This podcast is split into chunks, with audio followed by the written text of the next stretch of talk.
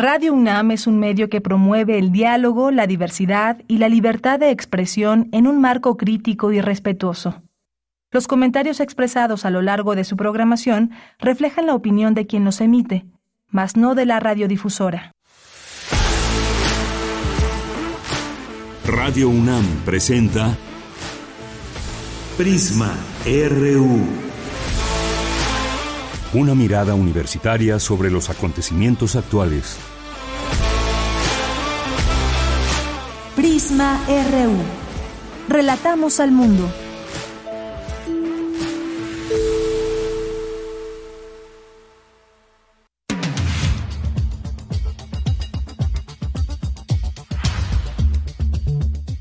Muy buenas tardes, gracias por acompañarnos aquí en Prisma RU. Siempre un gusto recibirles más iniciando esta semana. Iniciemos juntos la semana con la información vista desde la universidad. Pues varias cosas que comentarles.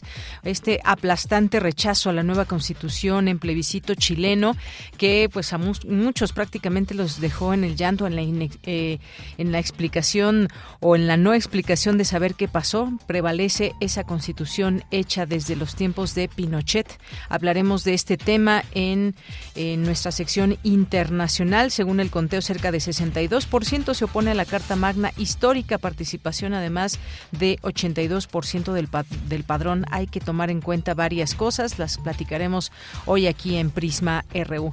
Y una, pues, una noticia también muy triste para nuestra universidad. José de la Herrán, José Antonio Ruiz de la Herrán Villagómez, conocido como José de la Herrán, el ingeniero catedrático, investigador mexicano, inventor, contribuyó en la divulgación de la ciencia y la tecnología. Desde Universum, pues lanzan información de esta lamentable noticia y su participación también en muchos proyectos, en telescopios, en muchas de las cuestiones que tienen que ver directamente con la ciencia. Así que descanse en paz, José de la Herrán. Y el día de hoy vamos a platicar de varios temas. Hay, hay varios temas interesantes que no podemos dejar pasar. Vamos a hablar de la Guardia Nacional, la prisión preventiva oficiosa, algo que se está discutiendo en este momento en la Corte, sin duda muy importante.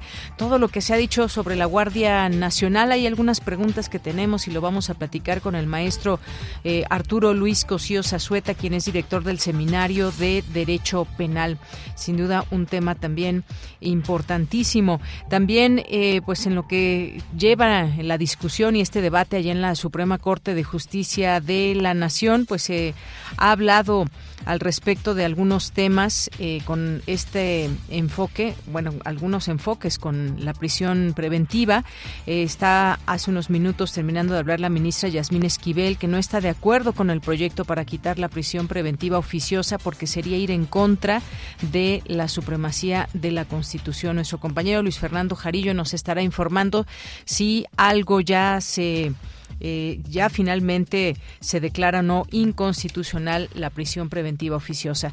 Vamos a tener también aquí en este espacio para hablar del informe de Ayotzinapa y los que pueden ser riesgos de la militarización con el doctor en historia Alberto Betancourt de la Facultad de Filosofía y Letras de la UNAM. Estará por aquí con nosotros en Prisma RU. Los, las invitaciones de la sala Julián Carrillo con Monserrat Muñoz estará también por aquí con nosotros en este lunes y tendremos también, como les decía, este enlace hasta Chile. Tendremos también la información nacional e internacional, la cartografía RU con Otto Cázares hoy lunes, la información también de cultura, información sobre el documental Young Olal y que tiene esta información Tamara Quiroz. Así que quédese aquí con nosotros en Prisma RU. A nombre de todo el equipo les saludamos. Soy de Yanira Morán. Comenzamos desde aquí. Relatamos al mundo. Relatamos al mundo. Relatamos al mundo.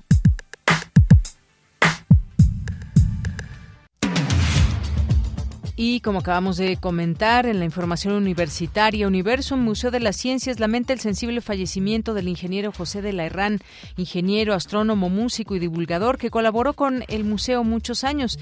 Reconoce su trabajo y pasión por la ciencia.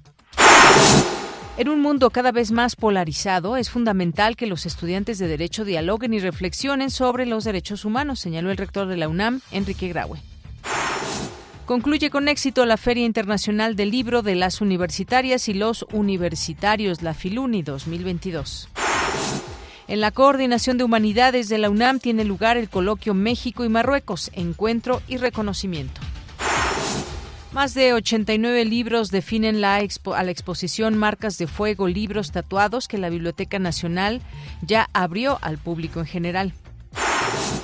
Y en la información nacional, este lunes la Suprema Corte de Justicia de la Nación discute la figura de la prisión preventiva oficiosa. El ministro presidente Arturo Saldívar aseguró que es uno de los temas más trascendentes para el sistema constitucional y los derechos humanos de todas las personas.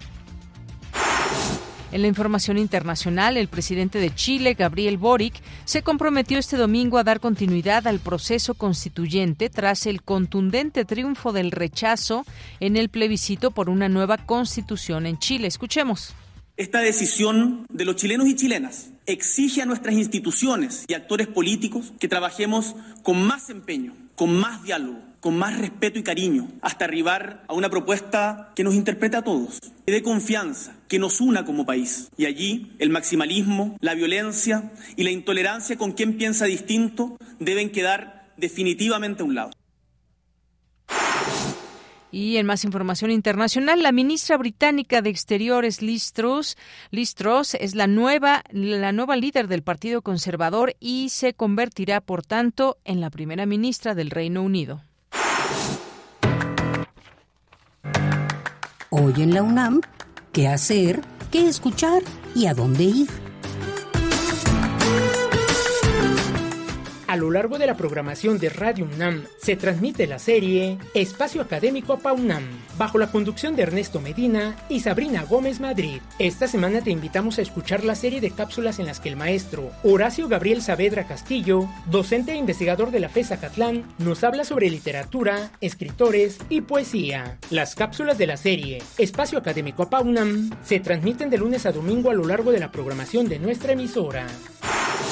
Otra opción sonora que no te puedes perder es la serie Conciencia, Psicología y Sociedad, una coproducción de Radio UNAM y la Facultad de Psicología, bajo la conducción de Berenice Camacho, Cristina Pérez Agüero y Alejandra Mireles. Hoy lunes 5 de septiembre se aborda el tema La psicoterapia psicoanalítica hoy, con la participación de la doctora Janet Esmeralda Sosa Torralba y el maestro Vicente Zarco Torres, quienes abordan la actualidad y el futuro de la psicoterapia psicoanalítica de acuerdo con la complejidad de los tiempos y las sociedades cambiantes. La serie Conciencia, Psicología y Sociedad se transmite hoy y todos los lunes a las 18 horas por el 96.1 de FM. Hoy se llevará a cabo la inauguración de la exposición fotográfica Así se ve la minería en México, presentada por las doctoras Leticia Merino Pérez y Cecilia Navarro González de la Coordinación Universitaria para la Sustentabilidad de la UNAM. La cita es hoy, en punto de las 14 horas en la Escuela Nacional de Trabajo Social en Ciudad Universitaria. La entrada es libre y el cupo limitado. Es indispensable el uso de cubrebocas.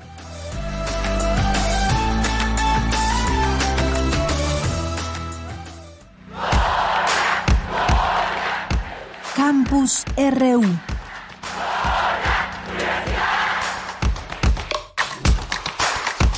Bien, pues vamos a nuestro campus universitario de este día con mi compañera Virginia Sánchez. Preside el rector Enrique Graue la inauguración de la competencia universitaria sobre derechos humanos. Sergio García Ramírez, edición 2022.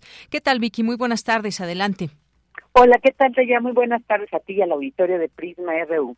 La Facultad de Derecho de la UNAM presentó la Competencia Universitaria sobre Derechos Humanos edición 2022 Sergio García Ramírez, cuyo objetivo central es que las y los participantes descubran las posibilidades que ofrece el conocimiento y dominio de estándares internacionales en materia de derechos humanos, especialmente los desarrollados en el marco del sistema interamericano de protección a los mismos, y también adquieran herramientas que les permitan desarrollar habilidades y capacidades en temas relacionados con la investigación y argumentación jurídica. Al hacer la declaratoria inaugural, el rector de la UNAM, Enrique Graue, celebró el que esta competencia lleve el nombre del profesor emérito de la Facultad de Derecho, Sergio García Ramírez, por todo lo que ha contribuido en este campo. Asimismo, destacó la importancia de que los estudiantes de Derecho dialoguen y reflexionen sobre los derechos humanos en un mundo polarizado. Escuchemos al rector.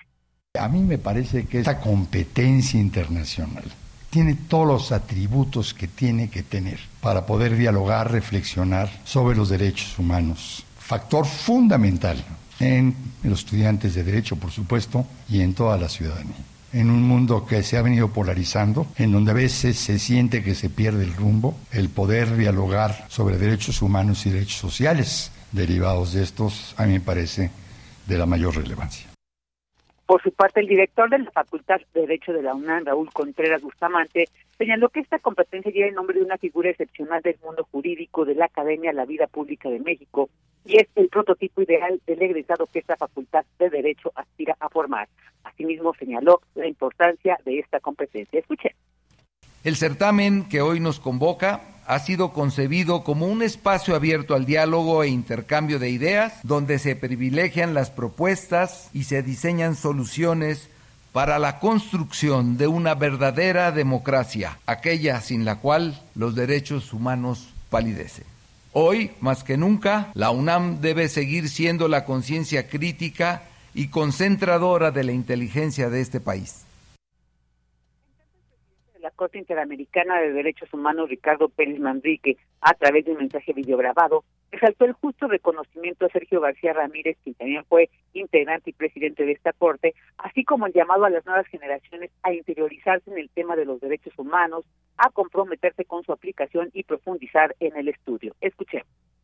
Estos concursos en realidad permiten que cada uno pueda intentar aportar lo mejor de sí a los derechos humanos y de esa manera ir contribuyendo a una conformación de nuevas generaciones que son quienes van a tomar esta bandera ya al día de la fecha para que esta realidad que son los derechos humanos como elemento de realización de la dignidad humana de todas las personas se pueda concretar. Esta competencia consiste en la simulación de un procedimiento seguido en un primer momento ante una Corte Constitucional y en una segunda fase frente a la Comisión Interamericana de Derechos Humanos y finalmente ante la Corte Interamericana esta de Derechos Humanos sobre la base de hechos presuntamente violatorios de derechos humanos contenidos en su caso. Y bueno, finalmente también cabe señalar la presencia en el presidium de esta presentación de la presidenta de la Comisión de Derechos Humanos de la Ciudad de México, Nacheli Ramírez Hernández, y del director del Programa Universitario de Derechos Humanos de la UNAM, Luis Raúl González Pérez, entre otros. De ella, esta es la información. Vicky, muchas gracias y buenas tardes. Buenas tardes el tema de derechos humanos sin duda siempre, siempre importante. Cuando uno abre los periódicos, normalmente se encuentra muchas cosas que tienen que ver con violación de los derechos humanos. Se habla, por ejemplo, pues de estos, de una decena de migrantes eh, sin vida a lo largo del río Bravo. Sin duda, pues estas informaciones en donde los derechos humanos, pues no se, no se cuidan de las personas quien decide migrar y pasar por un lugar y pues todo lo que sabemos que pueda eh, suceder con los migrantes separados. Han encontrado con eh, una decena de migrantes a lo largo del río Bravo. Ha crecido el río también por las lluvias o notas como este. Este año récord en aseguramientos de indocumentados. Este tema también. y los derechos humanos tienen mucho que ver. Devolvió Estados Unidos a más de 13.000 niños mexicanos entre enero y junio, según la Secretaría de Gobernación. Los migrantes que acaparan peticiones de refugio y más. ¿Cómo andamos en derechos humanos en todos estos temas y en muchos otros? Ahí la importancia para que desde, pues desde las aulas se hable de estos distintos temas ligados a los derechos humanos. Vamos ahora con Cindy Pérez Ramírez. Eh, cierra eh, la cuarta edición de la Filuni 2022 con el conversatorio de la escritora y periodista madrileña Rosa Montero. ¿Qué tal, Cindy? Buenas tardes. Adelante. ¿Qué tal, Deyanira? Muy buenas tardes a ti y a todo el auditorio de Prisma RU. Desde la sala Miguel Covarrubias del Centro Cultural Universitario cerró con broche de oro la Feria Internacional del Libro de las Universitarias y los Universitarios Filuni 2022.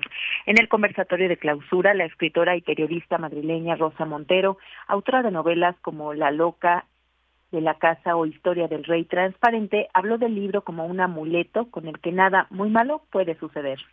Siempre he sentido, en efecto, esa sensación de que si tienes, es un talismán tan poderoso, ¿no? El libro, si tienes un libro cerca, nada muy malo, en efecto, te puede pasar. Tanto me han acompañado los libros en momentos tremendos, ¿no? En esperas de hospitales, no ya para mí, sino para gente querida, ¿no? Y luego es una cosa tan íntima leer un libro. Yo creo que es mucho más íntimo que hacer el amor con alguien, ¿no? Porque eh, realmente es que te metes, te fusionas en la cabeza y en el corazón de la persona que ha escrito ese libro, ¿no? Hay una, hay una comunidad, una gemelidad con, con, el escritor y con la escritora que a lo mejor se ha muerto hace 100 años o que a lo mejor vive en Tanzania, ¿no? A pregunta expresa de la coordinadora de difusión cultural Rosa Beltrán de por qué en esta época castigamos tanto la otredad, la escritora y periodista Rosa Montero, quien cuenta con una amplia variedad de premios, entre los que destacan el Premio Primavera o el Premio Rodríguez Santa María, señaló que lo normal es ser raro. Todos somos divergentes. Esto de entrada.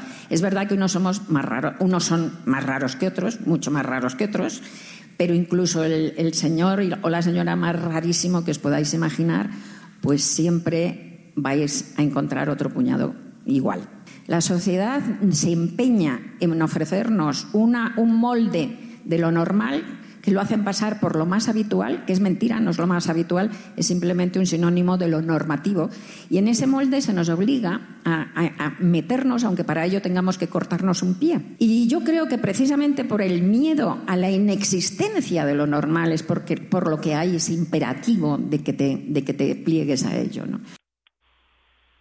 Deyanira, en esta edición de la Feria Internacional del Libro de, los, de las Universitarias y los Universitarios Filuni 2022 participaron editoriales de 17 países y los más de 30.000 asistentes disfrutaron de las más de 250 actividades, entre las cuales estaban talleres gratuitos, ciclos de cine de las universidades invitadas, conferencias, presentaciones editoriales, conciertos y funciones de teatro. Esta es la información. Cindy, muchas gracias y buenas tardes. Muy buenas tardes.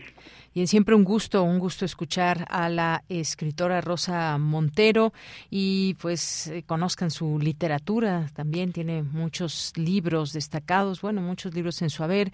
El peligro de estar cuerda es el último, me parece la, la ridícula idea de no volver a verte, entre otros. Y bueno, ya que estamos hablando de literatura, hace unos momentos se dio a conocer esta información acerca del escritor rumano Mircea Cartarescu, que gana el Premio Phil de Literatura 2022. El jurado que lo ha definido como un escritor multifacético que se inserta en la tradición de la literatura mundial, interpelando desde lo onírico y existencial. Así que ha ganado este premio este poeta, prosista, crítico literario rumano, el Premio Phil de Literatura 2022 por esto que justamente dice su prosa imaginativa, desbordante, que combina elementos fantásticos y realistas, ficciones eh, espectaculares que indagan en la construcción de la identidad desde un espacio eh, periférico en el paisaje europeo. El escritor más importante de la literatura rumana actual, Mircea Cartarescu. Y bueno, pues vamos a continuar con la información. Ya está en la línea telefónica Dulce García. Más de 89, 89 libros definen a la exposición Marcas de Fuego, libros tatuados que la Biblioteca Nacional ya abrió al público general. ¿Qué tal, Dulce? Muy buenas tardes. Así es, Deyanira. Muy buenas tardes a ti al auditorio. Deyanira, una señal carbonizada colocada principalmente en los cantos de los libros mediante un instrumento metálico candente define a estos 89 libros de los que nos hablas y que constituyen esta exposición llamada Marcas de Fuego, libros tatuados, que se presenta en la Biblioteca Nacional de México de la UNAM. Durante la inauguración de la muestra, el doctor Pablo Mora Pérez Tejeda, director de la Biblioteca Nacional, habló de la importancia cultural e histórica que conllevan estos libros. Vamos a escucharlo. Es un gusto inaugurar hoy esta exposición bibliográfica única en el mundo porque conjunta un corpus significativo de obras eh, con marcas de fuego, una práctica americana que se inició por parte de las distintas órdenes religiosas que llegaron a México durante la colonia. Este término refiere a los sellos que al calor de la fragua se tatuaban en el canto de los libros para asentar un emblema como registro de propiedad. Y bueno, Deyanira, en esta inauguración también estuvo presente la coordinadora de humanidades, Guadalupe Valencia. Ella manifestó que no existe nada más valioso y fascinante que la facultad de ser humano, del ser humano de transmitir la memoria a través de la lectura y de la escritura. Dijo que de ahí, eh, que es ahí donde las bibliotecas desempeñan un papel decisivo en este proceso porque garantizan la disponibilidad de los bienes comunes para los lectores en cualquier época y en cualquier momento. Y en ese sentido, Deyanira destacó la labor de resguardo que diariamente realiza la Biblioteca Nacional. Vamos a escuchar.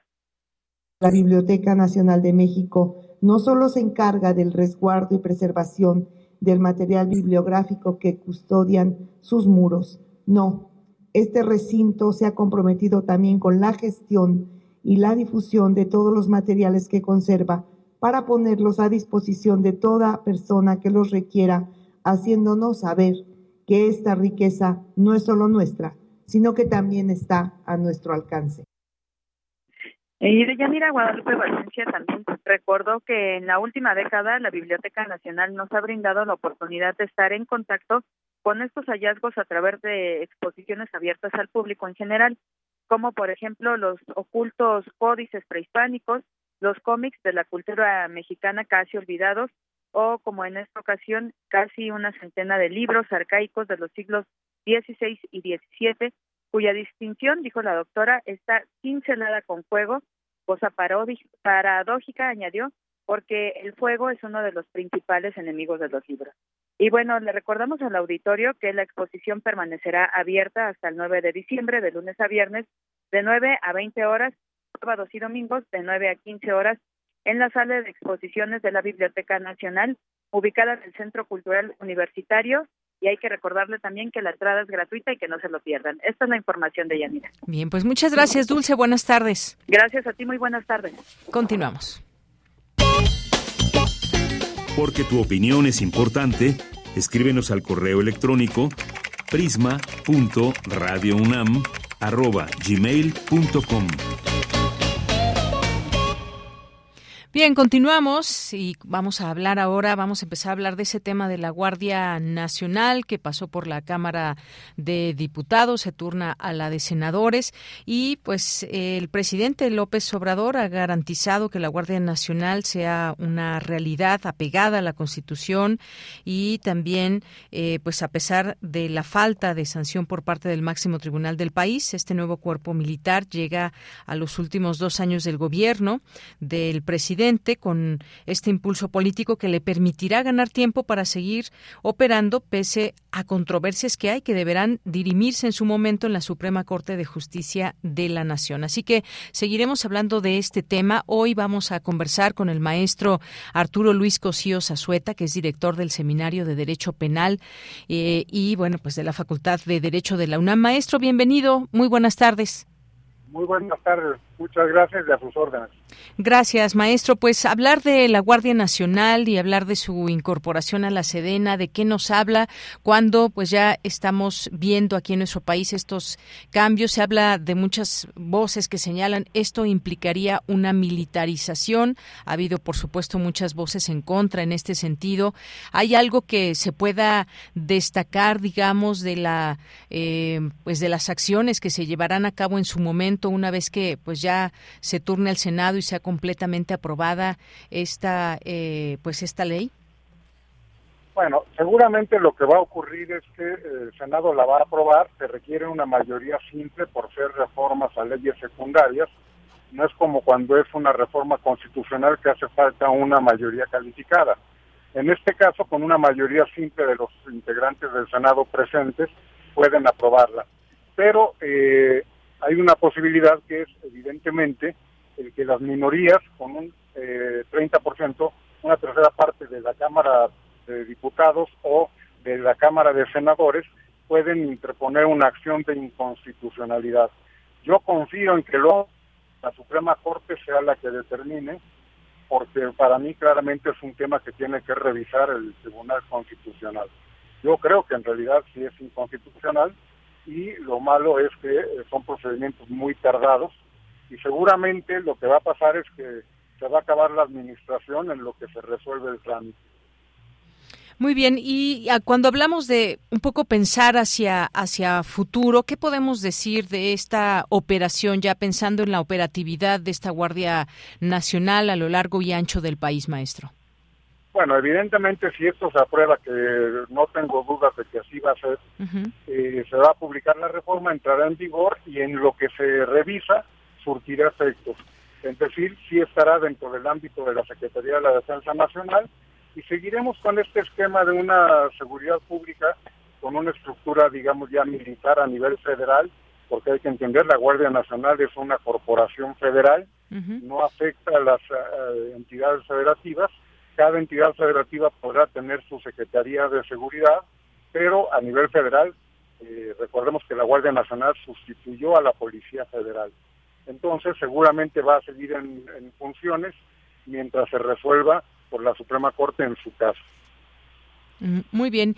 Y hablando de la, lo positivo lo negativo que puede ser esto, ¿cómo podríamos, digamos, entenderlo, interpretándolo cuando pues vienen acciones sin duda eh, que serán importantes todo el tiempo en nuestro país? Hay acciones que eh, requieren de la intervención de un policía o de una guardia nacional, ya sea a nivel a nivel estatal, a nivel municipal. ¿Qué nos puede decir sobre esto? ¿Qué podemos esperar de esta guardia nacional? Que dependa de la Sedena? Mire, no podemos esperar nada bueno adicional a lo que podíamos esperar antes. La Guardia Nacional es una corporación que de acuerdo a la Constitución es de carácter civil y eh, tenía funciones a nivel federal y en apoyo a las entidades, porque el sistema de seguridad pública implica una coordinación de municipios, estados y federación. Entonces tenía que apoyar de alguna manera, realiza funciones preventivas y todo eso lo podía realizar estando dentro de la Secretaría de Seguridad y Protección Ciudadana. No hacía falta que se fuera la Sedena para que tuviera la operatividad que va a tener ahorita. A lo mejor lo que están buscando es una mayor eficiencia, pero por lo que ha dicho el presidente de la República, lo que quiere es preservar el carácter, eh, digamos, puro de la Guardia Nacional, porque la ve como una institución que ha surgido para bien, evidentemente, así, así la ve él, y lo que quiere es preservarla para que cuando vengan otros gobiernos no se le vaya a, echar a perder, por decirlo así. Creo que es una estrategia más a futuro y por la confianza tan fuerte que tienen las instituciones armadas. Bien, eh, pues muchas gracias. Eh, vamos entendiendo un poco cómo pueden darse las cosas a un futuro. Veremos que pues todavía tiene que pasar por el Senado, como usted bien dice, pues quizás sea solamente un trámite y podamos ya estar hablando de su aprobación. Ahora bien, viene también un tema y digo de alguna manera ligado cuando hablamos de temas de justicia y está discutiéndose en este momento en la Suprema Corte de Justicia de la Nación si se declara o no inconstitucional la prisión preventiva oficial ha habido algunas posturas interesantes ya de, eh, las y los ponentes en este sentido, pero me gustaría pedirle su opinión sobre este tema. ¿Usted estaría a favor o en contra o cómo ve esto de la prisión preventiva oficiosa? Yo soy eh, partidario de que se suprima la prisión preventiva oficiosa. Me parece que sí es una medida violatoria de derechos humanos.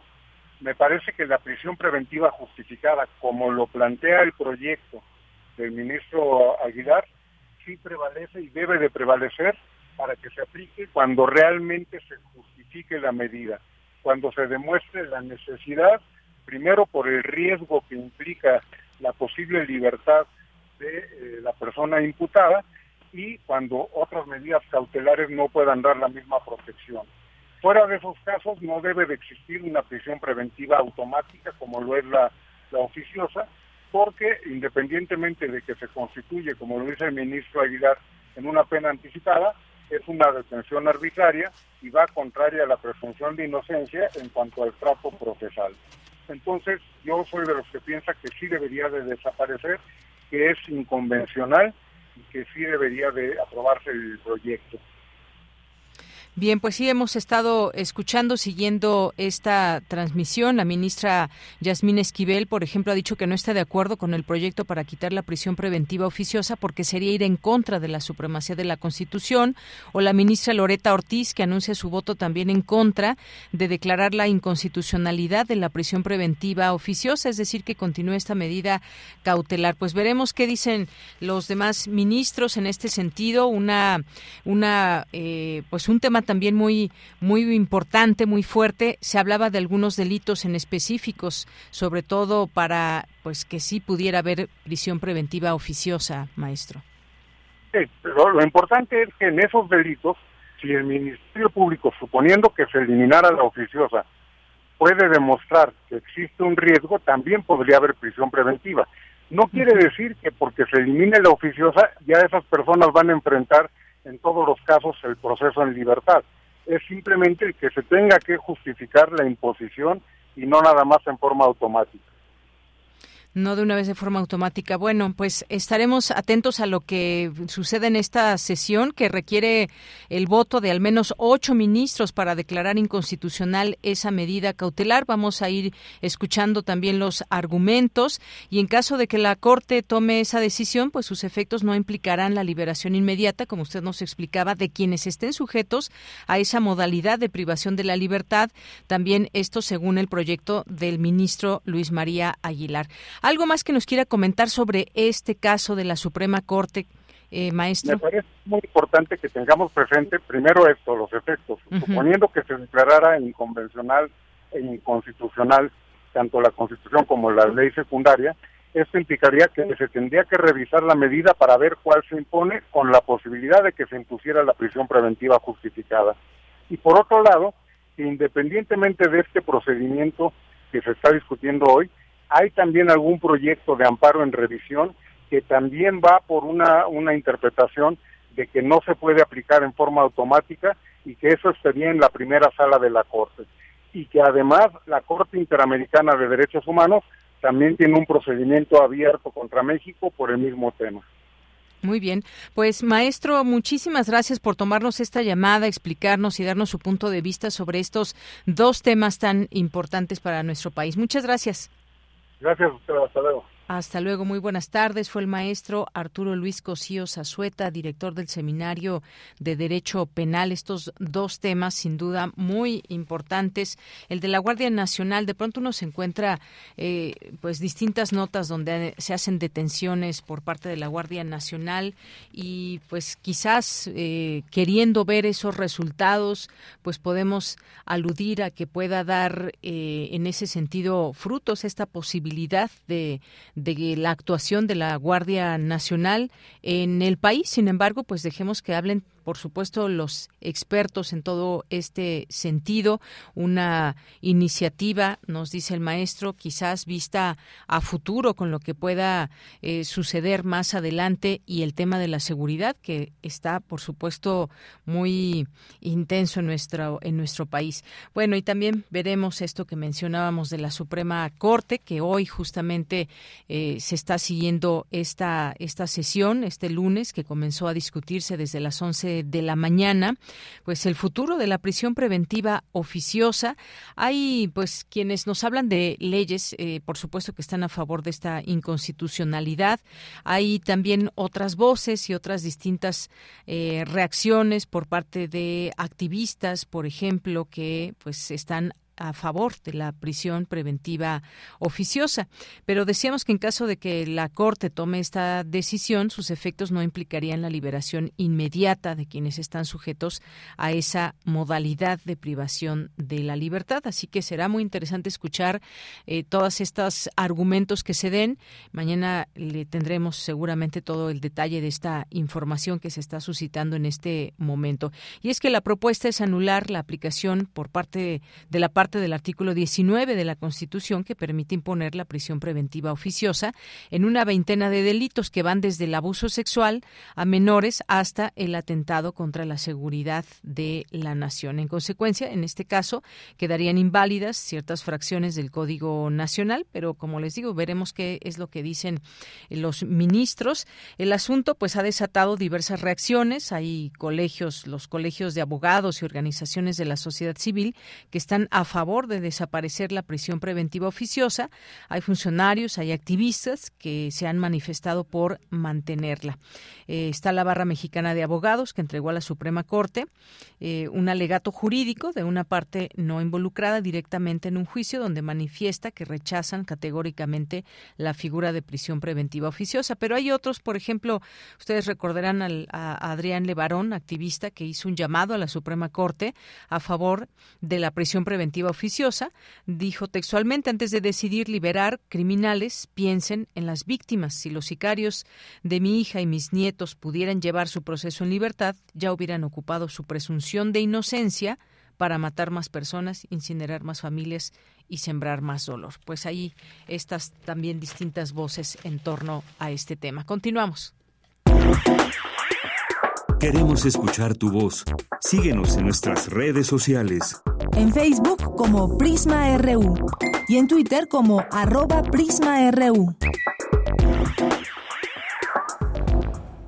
Bien, continuamos. Vamos a platicar hoy. Ya tenemos en la línea telefónica Alberto Betancourt. Ustedes ya lo conocen, doctor en historia, profesor de la Facultad de Filosofía y Letras de la UNAM, donde coordina el proyecto Observatorio del G20 y el Seminario Permanente Periodismo para Historiadores. Es integrante del Seminario Permanente de Estudios Chicanos y de Fronteras y ha participado en diversas actividades del grupo de trabajo de Claxo denominado Integración, Fronteras y Globalización. ¿Qué tal, Alberto Betancourt? ¿Cómo estás? Muy buenas tardes. Hola Deyanira, qué gusto saludarte. Muy buenas tardes. Un saludo muy afectuoso a todo el auditorio.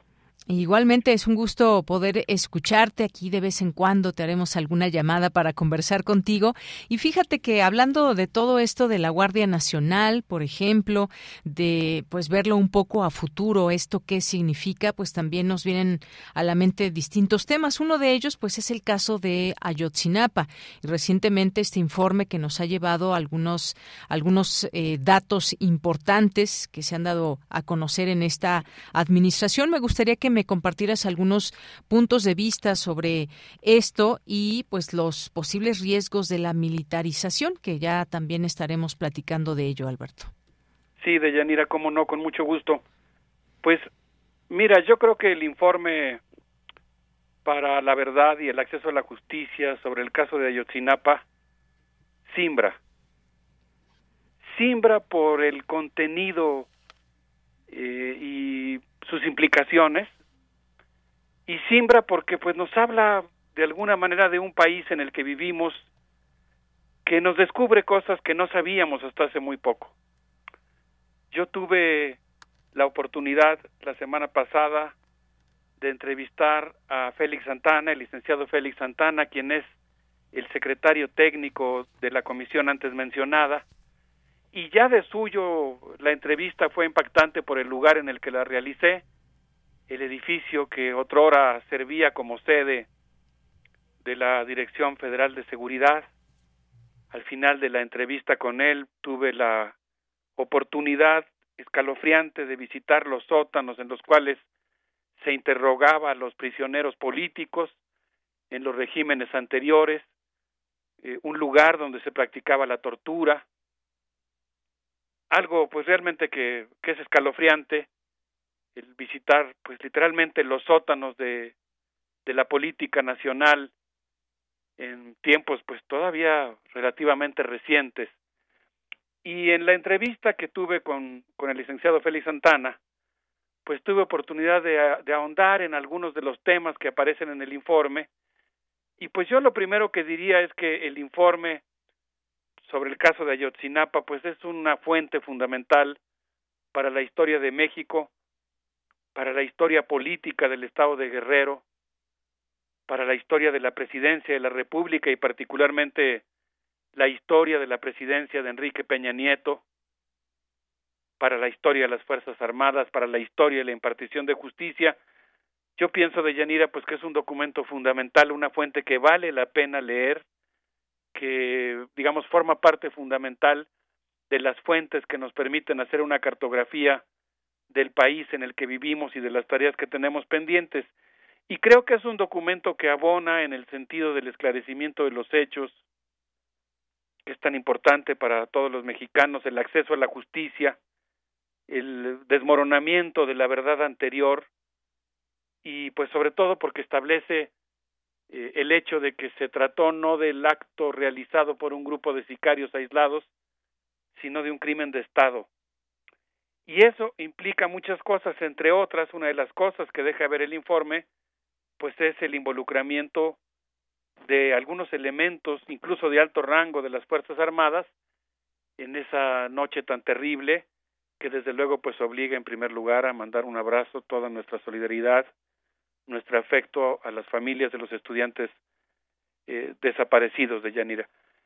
Y bueno, pues en ese sentido quizá vale la pena, si tú quieres, que podamos abundar un poquito más en términos específicamente de algunos de los elementos que arroja este informe en términos de pues la participación del ejército en tareas contra insurgentes y específicamente eh, sobre la noche de Iguala. Claro, fíjate que esto, eh, como nos estás compartiendo, pues sí, un crimen de Estado por las características que, eh, que se han tenido y que se han dado y que se ha informado. Y como bien dices, el involucramiento de algunos elementos de las Fuerzas Armadas que nos lleva a pensar eso justamente que se ha informado, que estuvo todo pues planeado desde el más alto nivel, las órdenes específicas de desaparecer estudiantes, el tiempo que pudieron haber estado algunos eh, retenidos y pues bueno estos todos estos datos nuevos que se van teniendo sin duda nos hacen eh, pues mirar hacia lo que lo que se tiene actualmente, cómo es posible que desde las más altas instancias se pueda tener conocimiento de ello y aún así pues esconderle la información a la gente. Pero bueno, vamos a pasar a esto también cuando decimos que algunos elementos estuvieron involucrados y que ya se señala de las Fuerzas Armadas, pues esto nos permite traerlo a colación de si son, eh, pues qué tan positivo o no puede ser, por ejemplo, el que la Guardia Nacional pase a manos de la Sedena. Y sobre todo no podemos dejar de leer un contexto que tenemos en, en, nuestro país, donde quisiéramos que la violencia cese, que las cifras bajen, en algunos estados va empeorando, en algunos otros pues quizás eh, no ha habido enfrentamientos, pero ¿qué decir de todo esto cuando ya vimos que en la Cámara de Diputados pues pasa prácticamente esta posibilidad ahora en el Senado y mirando un poco hacia el futuro, Alberto. Sí, Deyanira, eh, pues mira, yo quisiera ser muy puntual en mi intervención e, en esta, digamos, primera parte de extracción de, algunas conclusiones o de algunas de las ideas que arroja el informe sobre Yotzinapa eh, que nos permiten vincularlo con el tema de la militarización. Y yo lo primero que diría es que el informe sobre Yotzinapa al menos nos da tres elementos que desde mi punto de vista tenemos que tomar en cuenta cuando analizamos la importancia de mantener claramente separadas las tareas de seguridad pública y de seguridad nacional y mantener en el ámbito del poder civil las tareas de seguridad pública. Un primer elemento que yo mencionaría pues es el hecho de que el informe establece claramente con eso abre con eso abre la eh, digamos la explicación y el contexto de lo que ocurrió en Ayotzinapa diciendo que existe un nexo muy claro entre los crímenes de Estado que se cometieron en tareas contra insurgentes, desarrolladas por diversas instancias de los eh, gobiernos mexicanos, eh, digo, me refiero a las distintas administraciones de los distintos presidentes, pero se refiere particularmente al hecho de que pues hubo tareas contra insurgentes en las cuales se practicó la tortura, la desaparición, la ejecución extrajudicial, y que esas tareas contra insurgentes generaron un clima de impunidad que permitió en buena medida la descomposición que hizo posible el surgimiento de un clima de inseguridad en el estado de Guerrero y que muchos de los métodos que fueron utilizados en las tareas contra insurgentes pasaron a los grupos del crimen organizado, es decir, que hay una continuidad en el caso de un tema tan extraordinariamente doloroso como es el de las desapariciones forzadas, entre las tareas contra insurgentes practicadas por orden del Ejecutivo Federal en los gobiernos anteriores, eh, entre otras por las propias Fuerzas Armadas, y el clima de inseguridad que existe actualmente. El segundo elemento que desde mi punto de vista queda claro con el informe sobre Ayotzinapa, pues es el hecho de que hubo miembros de las Fuerzas Armadas que estuvieron involucrados. Eh, ahora no me detengo en los detalles, pero estoy citando lo que ha dicho el informe o lo que dijo el propio presidente de la comisión, el licenciado Alejandro Encinas, pero pues habla, por ejemplo, del hecho de que el coronel José Rodríguez eh, dio específicamente la orden de la ejecución de los últimos seis estudiantes que permanecían vivos cuatro días después de aquella terrible noche de Iguala. Y estamos hablando de la persona que estaba al mando del 27 Regimiento de Infantería con sede en Iguala. Y posteriormente, en una nota publicada por Eduardo Murillo en el periódico La Jornada, se da cuenta de que también el general Alejandro Saavedra, quien era el responsable de la 35 zona militar, pues de alguna manera estuvo involucrado en los hechos por omisión o por comisión. Y según entiendo, esto me gustaría confirmarlo, pero entre las 80 órdenes de arresto, 20 corresponden a militares, y entiendo que estos dos eh, integrantes de las Fuerzas Armadas forman parte de esas órdenes de aprehensión. Entonces, no estamos hablando solamente de que haya, digamos, malos elementos de las Fuerzas Armadas eh, aislados que participaron en, este crimen en particular, sino que estamos hablando del hecho de que, este, de que las Fuerzas Armadas, como otras instituciones del Estado mexicano, pues no, no son impermeables, no son impolutas, están sujetas a presiones, a corrupción, nada más que ahí el problema es que se trata de instituciones que no son transparentes, en las que existe pues muy poca eh, posibilidad de que las, los órganos de la sociedad civil y el poder civil puedan escrutar sus actividades, pero yo creo, este es mi punto de vista personal, que el nivel de involucramiento de algunos miembros de las Fuerzas Armadas en el caso de Ayotzinapa, pues ameritan plantearnos como sociedad la tarea de revisar muy bien qué está pasando en las distintas instituciones antes de otorgarles pues más poderes, más dinero y mayores, mayor discrecionalidad en, la, eh, en, las tareas de seguridad pública. Y el tercer elemento que se desprende del informe, pues es el hecho de que las Fuerzas Armadas, junto con la Fiscalía y con algunos eh, de los jueces, pues forman parte de las instituciones que han ofrecido una gran resistencia al esclarecimiento de los hechos de Yanira. Así es, sí, pues sí, esas preguntas que nos tenemos que hacer, qué, qué tan, hacia dónde nos lleva todo esto. Hoy hay una publicación en la revista Proceso, dice garantizada la, y entre comillas, sedenización de la Guardia Nacional, una nota escrita por Diana Lastiri, dice que en el acuerdo el presidente justificó esta medida con el argumento de que debido a que la Guardia Nacional requiere un periodo de implementación, la participación de las Fuerzas Armadas no excederá de cinco años y que la vigencia del decreto concluirá el 27 de marzo de 2024. Claro, tiempo que puede ser prorrogado. Y también, pues otro dato, porque uno que en este afán, eh, Alberto, de querer entender también esta, esta parte desde el gobierno, dice, por ejemplo, con su propuesta el presidente busca que la Guardia Nacional sea incorporada de manera permanente a la Sedena, postura completamente distinta a la que tuvo durante su toma de posesión. Sin embargo, también dice, la presente iniciativa, ya en, este, eh, en esta iniciativa, dice, la presente iniciativa con proyecto de decreto tiene por objeto fortalecer la consolidación institucional de la Guardia Nacional como un cuerpo policial permanente, profesional y disciplinado adscrito a la Secretaría de Seguridad y Protección Ciudadana bajo el control operativo administrativo de la Secretaría de la Defensa Nacional. Y sin duda pensamos también en todo esto, eh, el asunto o el tema de los derechos humanos, por ejemplo, que también ha mencionado insistentemente el presidente en distintos momentos, pero es prácticamente también algunas cosas que pues destacar de esta de esta propuesta ya veremos qué sucede en el Senado pero sobre todo ir analizando lo que va pasando de aquí al 2024 como ya operará en breve esta esta Guardia Nacional Alberto bueno, pues hasta donde entiendo todavía falta la discusión en el Senado.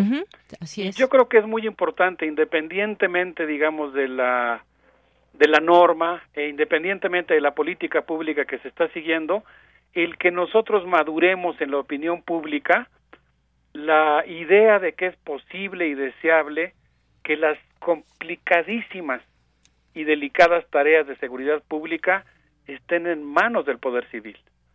Que no, eh, digamos, independientemente de que pudiera aprobarse la norma o de que de hecho eso ocurra, pues yo pienso que hay veces que es conveniente madurar la idea de que no es lo correcto, que no es lo deseable, porque se genera una confusión entre dos ámbitos completamente diferentes que son la seguridad nacional y la seguridad pública.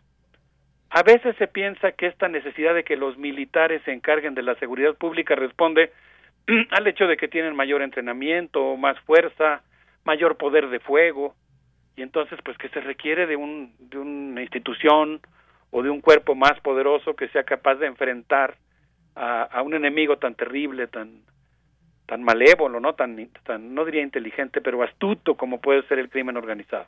Así es, y pero pero pero creo que lo que deja ver el informe sobre Yotzinapa no generalizo, no no quiero usarlo, digamos, políticamente para para respaldar mi punto de vista, pero yo creo que no hay un abuso. Si si pensamos que el informe deja ver muy bien que el problema no es tanto el poder de fuego, el problema es que la penetración de estos grupos pues se da en muy diversas instituciones y creo yo que la mejor manera de combatirlo pues es con con transparencia, con vigilancia, con acotamiento. Entonces yo creo que justamente eh, algo que tendríamos que cuidar es desmantelar condiciones de impunidad. Si hay una sola institución que controla aduanas, controla puertos, controla seguridad pública, controla el tren Maya, etcétera, etcétera, una o dos instituciones que tienen que ver con las Fuerzas Armadas, pues lo que estamos haciendo es aumentar, digamos, la opacidad de estas tareas, eh, disminuir la vigilancia ciudadana, aumentar una zona, yo diría, de oscuridad respecto a la vida republicana, porque las tareas de seguridad nacional, por ejemplo, si lo pensamos en términos del artículo sexto constitucional, pues están reservadas, solamente pueden ser escrutadas por la Comisión de Defensa de la Cámara de Diputados y la Comisión de Defensa normalmente está en manos de algún ex militar. Entonces, eh, yo creo que esa no es la salida y que es muy importante que nosotros insistamos en la importancia del poder civil eh, para atender estas tareas que reclaman de toda nuestra inteligencia colectiva y de una vigencia plena de los derechos humanos. Claro, pues sí, ya lo estaremos discutiendo más adelante, como dices, falta que pase por el Senado, eh, quizás pueda aprobarse y también habremos de preguntas qué pasa, de preguntarnos qué pasa en el poder civil, qué pasa con las policías estatales, municipales, si están cooptadas por el crimen organizado, qué se puede hacer y, demás. También, pues están las cuestiones políticas, eh, qué pasa con las policías de los gobernadores o cómo van avanzando también en estos eh, distintos temas ligados a la, a la delincuencia, independientemente del partido que sea. Eh, y bueno, pues el ejército que tenemos también esa idea de que funciona como una agrupación que está muy disciplinada, tiene ante sí una oportunidad de demostrar que funcione bien. Me parece que ese es el reto de ese lado. Vamos a ver qué sucede y lo estaremos aquí platicando en otro momento, Alberto Betancourt. Por lo pronto, pues muchas gracias por estar aquí con Prisma RU. Deyanira, al contrario, muchas gracias a ti por esta oportunidad. Un saludo para todos los que nos hacen el, el honor de escucharnos y formar esta comunidad universitaria. Claro que sí. Deliberativa. Por supuesto. Te mando un abrazo, Alberto. Un abrazo, Deyanira. Gracias. Hasta luego. Fue Alberto Betancourt, doctor en Historia, profesor de la Facultad de Filosofía y Letras de la UNAM. Siempre interesante escuchar distintas eh, posturas, argumentos y más sobre estos temas que pues son incidentes en nuestro en nuestra en nuestra vida eh, política, económica y social y de seguridad en este país. Continuamos. Sala Julián Carrillo presenta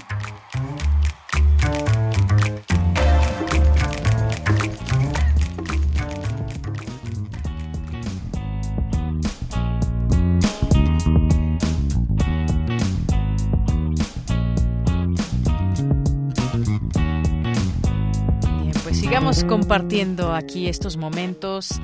Montserrat Muñoz y esta vida con muchas actividades. ¿Cómo estás?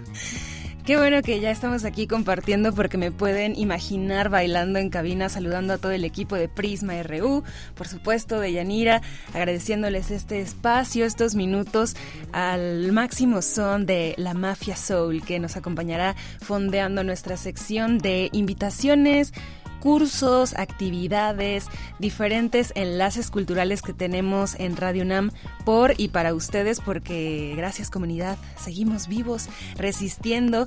Estamos en Adolfo Prieto número 133. Sepan que aquí es la sala Julián Carrillo, en el corazón de nuestras instalaciones, y pueden asistir a, por ejemplo, darse una vuelta en el lobby de la sala. Está la exposición de Paria, que se llama Delirio, sobre el mundo, lo cotidiano, lo irreal, lo surreal. También tenemos eh, Cineclub los miércoles, que es entrada libre y en el mes de septiembre vamos a iniciar con este ciclo dedicado a Arthur Penn, que les voy a leer rápidamente las funciones que tendremos. El 7 de septiembre tenemos El Zurdo, este miércoles, el 14 La Maestra Milagrosa, el 21 La Jauría Humana y el 28 a lo mejor es, es una película que les sonará bastante, espero si les gusta el cine, Bonnie y Clyde. Así que acompáñenos el miércoles miércoles a las 6 de la tarde, entrada libre aquí en Radio UNAM en la Ciudad de México. Y también para que ustedes sean parte de nuestra comunidad, tanto de asistentes como eh, vía digital, tenemos dos invitaciones para los cursos que están vigentes y por favor les suplicamos que se animen a pedir informes, que les voy a dar un correo para que lo anoten. Pero tenemos ya pues eh, una buena noticia que es el grupo de Voz tu Voz número uno, eh, curso con la maestra Elena de Aro, pues se ha llenado, así que felicidades a todos quienes ya están inscritos, pero también pues abrimos otro, otro, otro, otro día, entonces el martes a las 7, de 7 a 9 y media, vamos a poder eh, seguir conversando sobre la lectura, la interpretación de textos, el guion radiofónico, es un curso de verdad imperdible, así que les recomendamos mucho se acerquen a esta maestra Elena de Aro, ustedes búsquenla en Google, anímense por favor y pues inscríbanse ya que empieza el martes 13 de septiembre. Si todavía quieren eh, desempolvar sus, sus poemas, sus pensamientos sobre el hecho narrativo, conversar, si a lo mejor cursan alguna carrera que tiene que ver con historia, con teatro, tenemos este curso que se llama Narrativa Multiplicidad de Ideas, impartido por el maestro Alejandro Montes, quien es doctor en literatura por la UNAM. No se pierdan, por favor, de esta oportunidad de conversar con gente tan clavada sobre la narrativa, igual que seguro muchos de ustedes.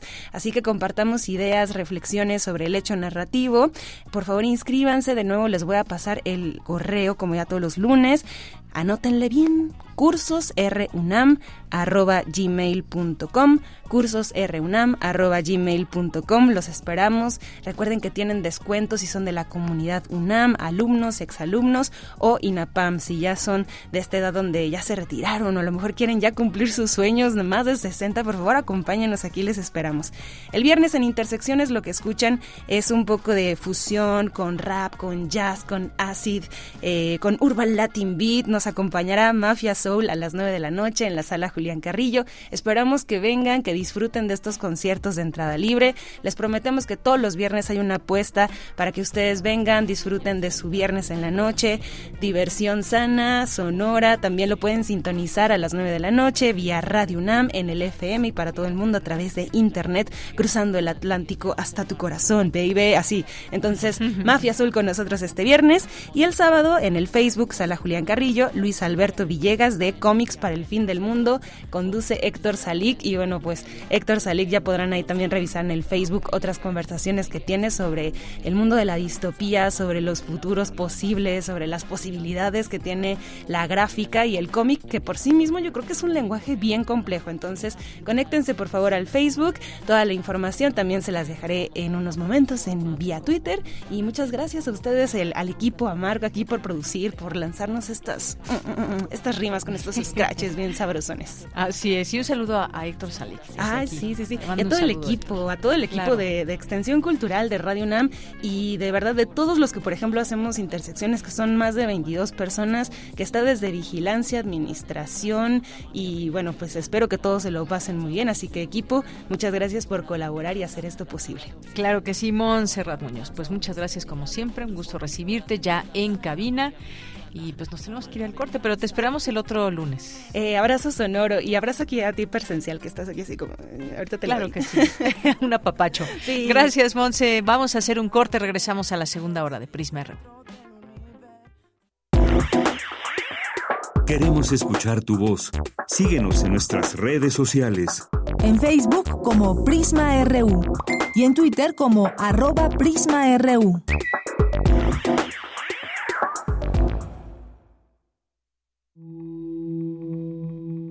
Hablar para transmitir una idea. Una idea que comunique. Comunicarse para conmover. ¿Realmente sabes cómo hablar? Radio UNAM trae de vuelta el taller para mejorar tu lectura e interpretación de textos en voz alta. Voz tu voz. Dirigido a cualquier persona que desee mejorar su expresión verbal. Imparte Elena de Aro sábados de las 11 a las 13.30 horas a través de Zoom, del 10 de septiembre al 29 de octubre. Cupo limitado a 10 alumnos. Informes e inscripciones en cursosrunam.gmail.com. Más que abrir la boca, es abrir el alma. Radio UNAM, Experiencia Sonora.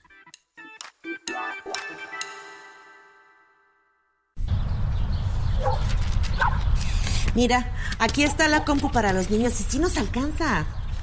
No, el precio no incluye IVA. No nos alcanza. Otra vez iba a comprar algo. Y no podemos por el IVA. En el Partido del Trabajo impulsaremos el programa IVA 10 y lucharemos para reducir el IVA al 10% para que bajen los precios en todo lo que compras. El PT está de tu lado. Habla Andrés Manuel López Obrador. No somos iguales durante los gobiernos neoliberales por corrupción. Se apostó a privatizar la salud. Ahora que ya pasó la pandemia, afortunadamente, Estamos dedicados a levantar el sistema de salud pública, atención médica y medicamentos gratuitos. La salud no es un privilegio, es un derecho de nuestro pueblo. Cuarto informe. Gobierno de México. ¿Sabes qué tienen en común? El polvo de una estrella durmiente, el moco de King Kong o el enano más alto de todos. Pues que a todos los puedes encontrar en la radio. Solo tienes que decir las palabras mágicas. ¡Hocus Para tus orejas y escúchanos todos los sábados a las 10 de la mañana por Radio UNAM. Experiencia sonora.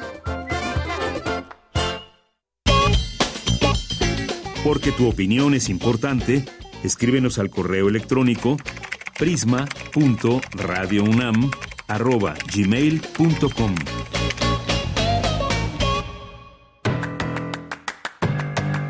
Mañana en la UNAM, ¿qué hacer? ¿Qué escuchar? ¿Y a dónde ir? Hoy es lunes de Gaceta UNAM y en su portada nos presenta el tema 50 años después, ¿A qué regresamos a la Luna? ¿Sabías que entre 1969 y 1972 hubo seis misiones espaciales y dos astronautas caminaron en su superficie? Ahora el proyecto Artemis viaja con maniquís para analizar posibles radiaciones en humanos, analizar si funciona como escala en viajes más lejanos y verificar que el satélite tenga minerales que sean útiles en la Tierra. Consulta la edición de la Gaceta de la UNAM de hoy lunes 5 de septiembre en el sitio oficial www.gaceta.unam.mx MX el próximo 19 de septiembre se llevará a cabo el Simulacro Nacional 2022 en punto de las 12.19 del día. La Secretaría de Prevención, Atención y Seguridad Universitaria, a través de la Dirección General de Análisis, Protección y Seguridad Universitaria, invita a la comunidad de la UNAM a participar. Recuerda, este próximo 19 de septiembre, en punto de las 12.19 del día, se llevará a cabo el Simulacro Nacional 2022. Participa. La prevención es tarea de todos.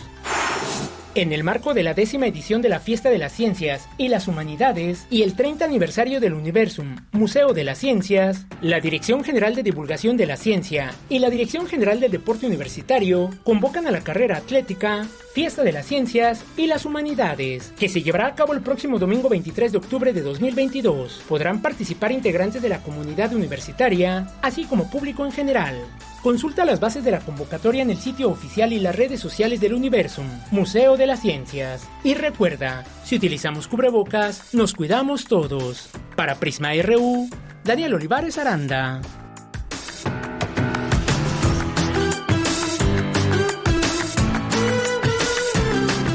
Bien, estamos de regreso aquí en Prisma RU, el 96.1 de FM, en vivo, transmitiendo también en www.radio.unam.mx nos pueden escuchar y pues llegamos a este momento de mandarles saludos a las y los radioescuchas que nos estén sintonizando, que nos comparten algo, algún comentario, alguna foto, algún video y Michelle González, quien lleva las redes sociales, ya nos acompaña y pues nos va a decir quiénes nos han enviado saludos. ¿Qué tal Michelle? ¿Cómo estás? Hola de ella, muy buenas tardes. Aquí como siempre, todos los días leyendo los comentarios de nuestros queridos radioescuchas, bueno, queridos y queridas radioescuchas.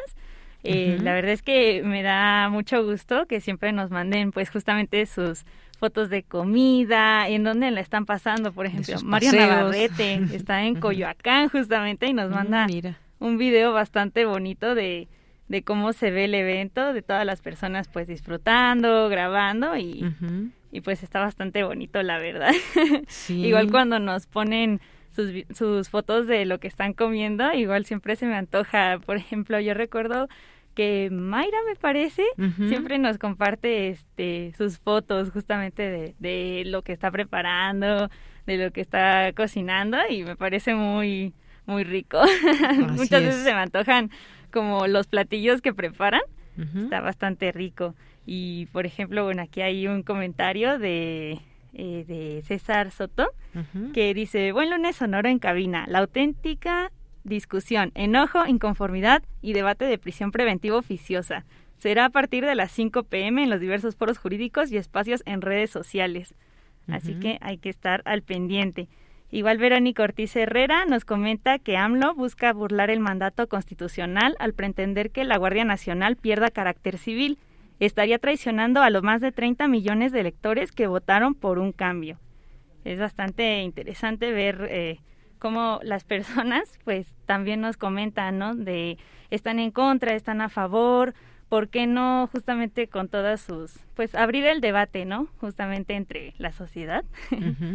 y también este comentábamos que eh, pues el maestro José de la Herrán pues acaba de fallecer, entonces Santiago Luis Enrique Castillo le manda pues muchos abrazos solidarios a su familia y a sus seguidores. Igual Jorge Morán Guzmán comenta que los padres de los desaparecidos de Ayotzinapa se manifiestan muy inconformes con el informe actual del caso. Y también que en Costa Rica solo existe una Guardia Nacional sin ejército.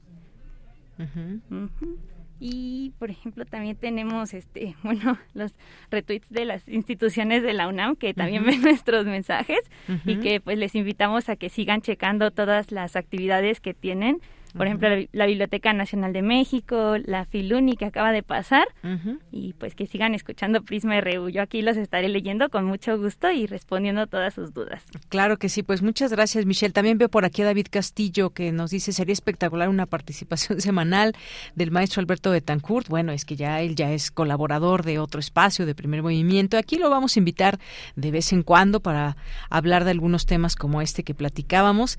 Eh, también eh, lo que mencionabas de José del Arranque, posiblemente ahorita vamos a platicar con nuestros amigos de Universum, también sin duda importante todo esto. Eh, gracias también por aquí, como decías, eh, todos nuestros amigos de la Biblioteca Nacional de México y por aquí se van sumando algunas voces el Zarco, también muchos saludos. No podemos leer su, su mensaje, pero muchos saludos. pero muchas gracias, Mitch. Mañana nos escuchamos y síganos escribiendo porque ya escucharon a Michelle. Todos los mensajes los leemos, por supuesto. Si tienen alguna duda, ella les contesta en un momento. Gracias, Mich. Gracias. Hasta luego. Bien, pues continuamos y nos vamos a la información con Cristina Godínez. Inauguran el coloquio México y Marruecos, encuentro y reconocimiento. Adelante, Cristina. Buenas tardes, Deyanira. Un saludo para ti y para el auditorio de Prisma RU. A seis décadas de que el presidente Adolfo López Mateos iniciara relaciones diplomáticas con Marruecos, aún estamos lejos de establecer un sólido puente en el que ambas naciones puedan transitar cultural y comercialmente expresó Guadalupe Valencia, coordinadora de Humanidades de la UNAM, al inaugurar el coloquio México y Marruecos, Encuentro y Reconocimiento. Podemos señalar la adopción del Pacto Mundial para una Migración Segura, Ordenada y Regular de Marruecos, diciembre de 2018 o la invitación de Marruecos a México en marzo de este año para participar en sus ferias agropecuarias 2022. La Universidad Nacional Autónoma de México ha hecho su parte para fortalecer las relaciones entre ambas naciones, no solo al establecer un diálogo directo con Marruecos a través de nuestra cátedra extraordinaria Fátima Mernissi, que nos vincula con la Universidad Mohamed V de Rabat y que está al digno cargo de la doctora Reina Carretero, sino también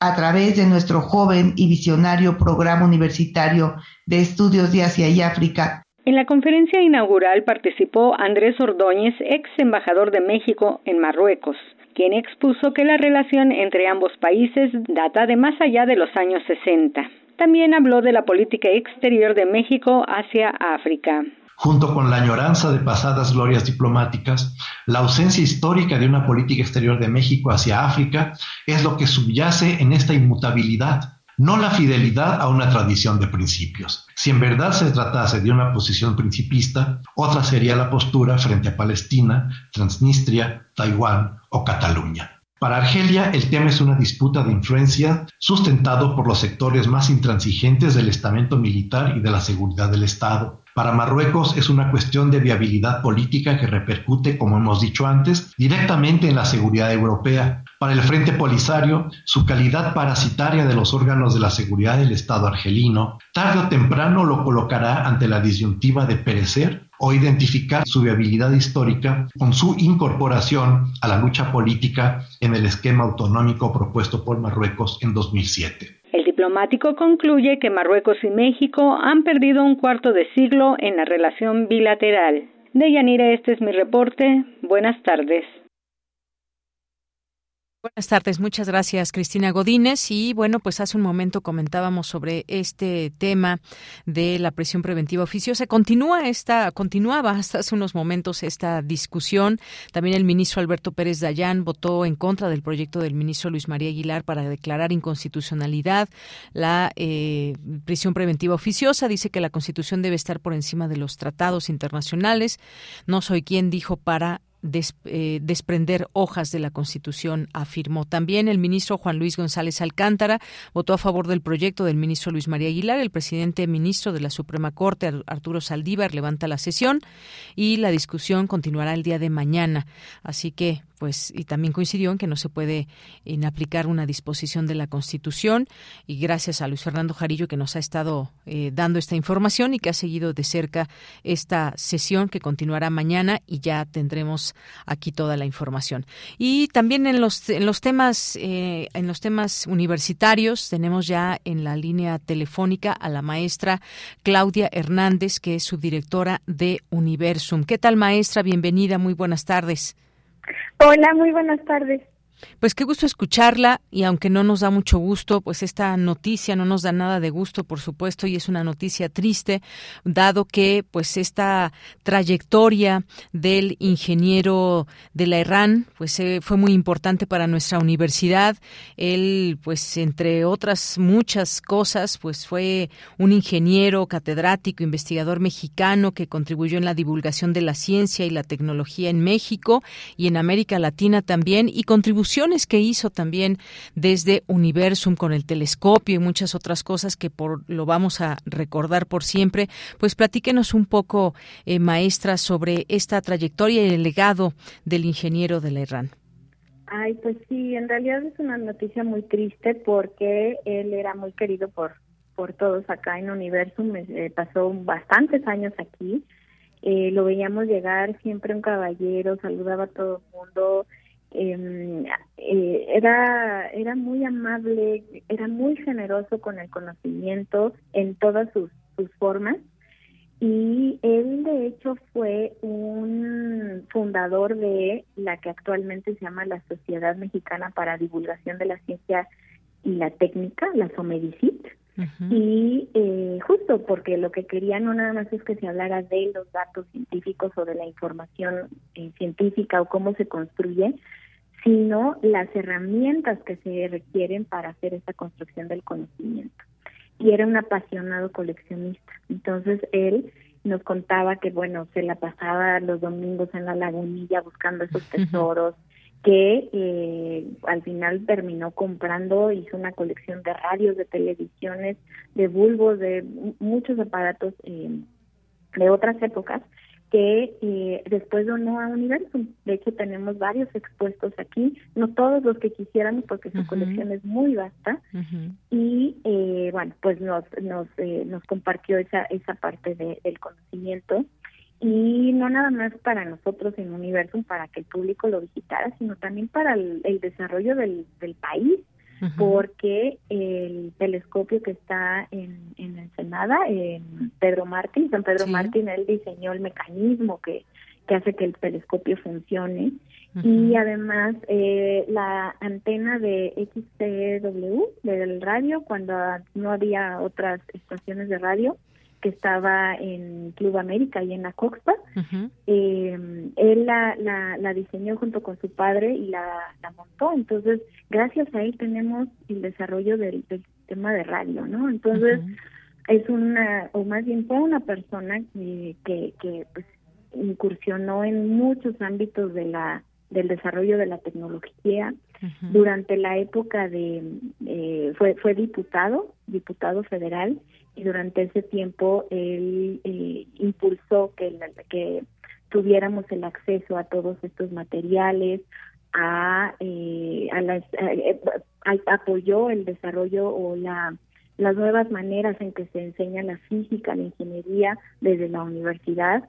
Entonces, bueno, pues es, es tristísimo que lo que lo hayamos perdido, pero pues nos deja un legado que eh, pues a la vez es muy rico y a la vez nos deja una gran responsabilidad, pues porque hay que hay que continuarlo.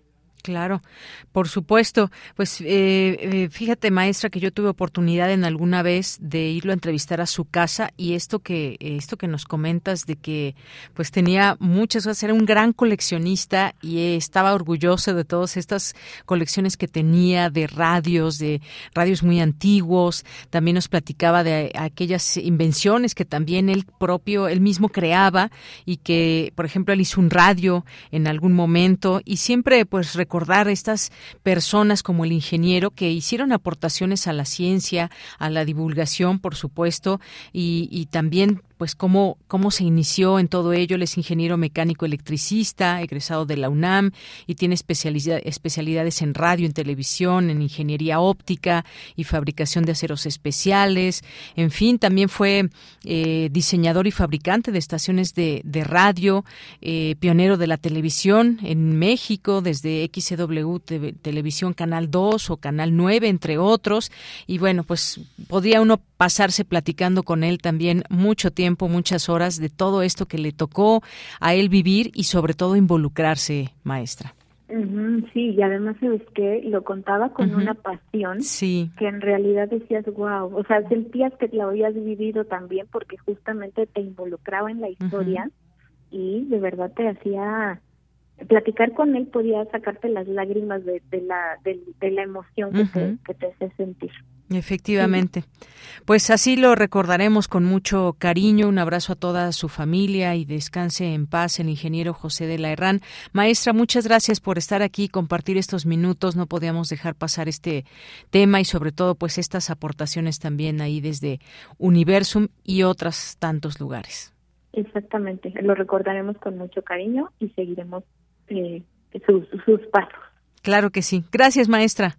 Hasta luego, muy bonita tarde. Igualmente, maestra Claudia Hernández, subdirectora de Universum. Y vamos ahora a la información internacional a través de Radio Francia. Relatamos al mundo. Relatamos al mundo.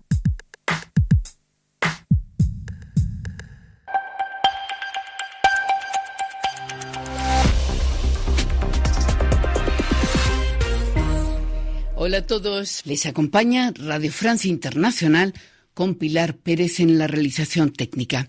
Comenzamos con un repaso rápido a la actualidad internacional de este lunes 5 de septiembre.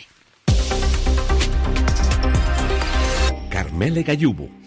Los conservadores británicos optan por Liz Truss, la actual canciller, para reemplazar a Boris Johnson a la cabeza del gobierno.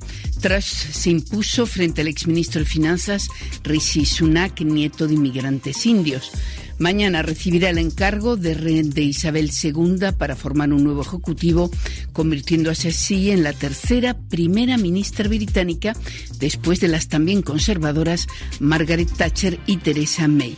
Entre las primeras medidas que prepara figura un paquete de ayudas a los ciudadanos para hacer frente a la descomunal crisis energética a la que se enfrenta el Reino Unido. Listras.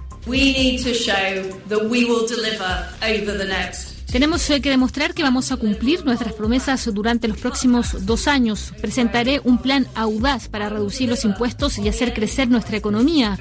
Responderé a la crisis energética ocupándome de las facturas de energía de las personas, pero también de los problemas a largo plazo que tenemos con el suministro de energía. ¿Cómo superar el fracaso de la reforma constitucional? A responder a ese interrogante se aplica el presidente chileno Gabriel Boric después del rotundo fracaso del nuevo proyecto de constitución que ayer rechazó el 62% de los votantes chilenos. El presidente Boric eh, quiso ayer dar una primera respuesta, afirmó que recogía con humildad el mensaje y se comprometió a impulsar rápidamente un nuevo proceso constituyente liderado en esta ocasión por los parlamentarios y adelantó que habrá ajustes en su gobierno.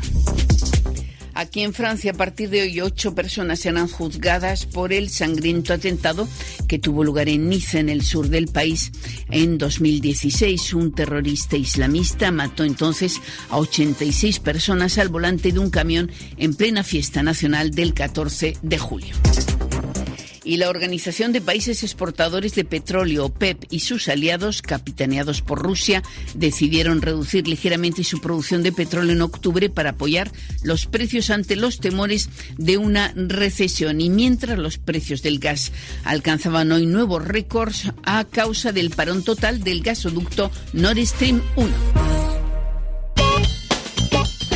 Porque tu opinión es importante, escríbenos al correo electrónico prisma.radiounam@gmail.com.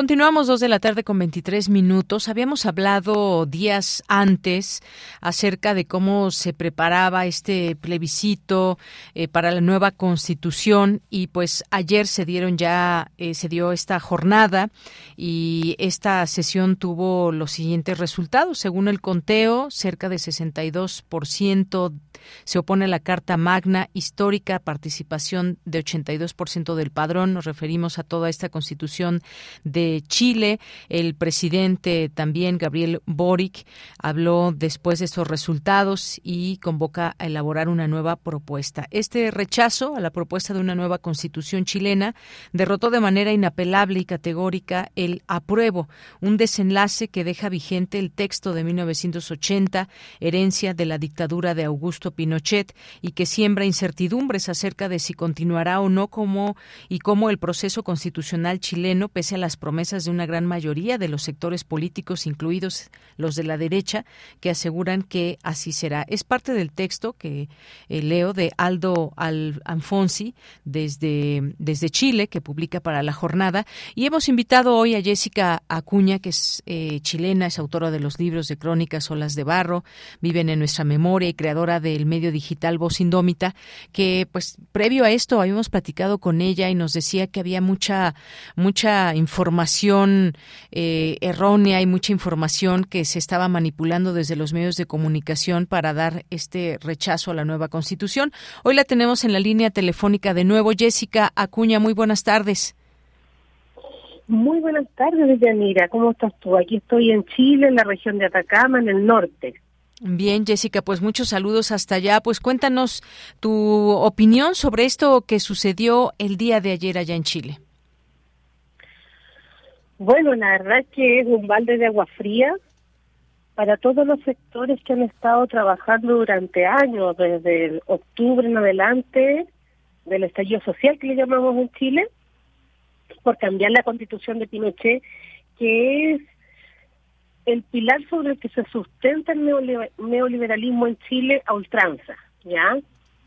Y, bueno, la verdad es que votó mucha gente, fue un voto obligatorio, cosa que no se hacía hacía muchos años.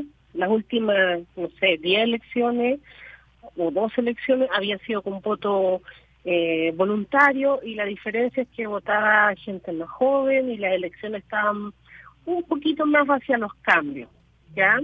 La misma elección del presidente Boric lo da cuenta de eso. En cambio ahora, al parecer, el miedo triunfó sobre las ganas de cambio. Había mucha desinformación, mucha gente, no sé, creyó en esto, en estas campañas que impulsó la derecha de que los ahorros tradicionales se iban a perder, que no iba a poder haber propiedad eh, privada de las casas, por ejemplo, cosas que fueron desmentidas. Incluso eh, en el Senado de Norteamérica hubo una intervención de parte de senadores demócratas que estaban preocupados, que estaban interpelando a Zuckerberg por lo que estaba ocurriendo en Chile con la desinformación, en cómo estaba influyendo en la campaña. Yo creo que eso fue efectivamente un elemento que jugó en contra de la posibilidad de aprobar la Constitución. Y ahora estamos en un nuevo encrucijada en que vamos a ver, porque si se respeta la palabra de la derecha que había dicho voten por el rechazo a la gente y nosotros vamos a hacer un mejor texto, vamos a colaborar para que haya una nueva propuesta constitucional, una mejor, digamos. Eh, en las declaraciones desde ayer hasta hoy día no se ha notado esa voluntad. De hecho, el presidente Boris le llamó hoy día a que hubiera un a todos los partidos políticos a hablar acerca del nuevo proceso constituyente y la derecha dijo que ellos iban a reflexionar, que no iban a, no iban a asistir a esta reunión. Solo se llevó a cabo una reunión con el Congreso, con el presidente del Senado y de la Cámara de Diputados, donde estaban viendo las alternativas para empezar un nuevo proceso. Más o menos en eso estamos. Muy bien, bueno, pues estos son los resultados para algunos, eh, pues llenos de tristeza entre los partidarios del apruebo de la, nueva constitución ahí en eh, Chile, tras conocerse, pues este resultado que algunos eh, llaman incluso apabullante derrota en el plebiscito de ayer en Chile. Se habrían nuevas expectativas, por supuesto, para quien estaba por el apruebo. ¿Qué viene, qué viene ahora, Jessica?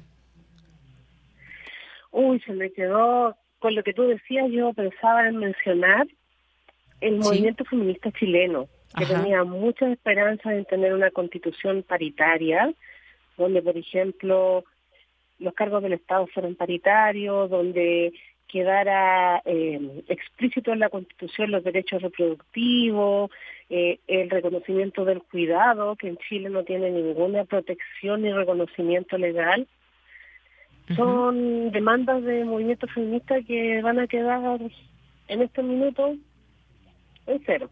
Fuera, digamos, de la discusión de la ya No, no van a avanzar, digamos, hasta un buen rato probablemente.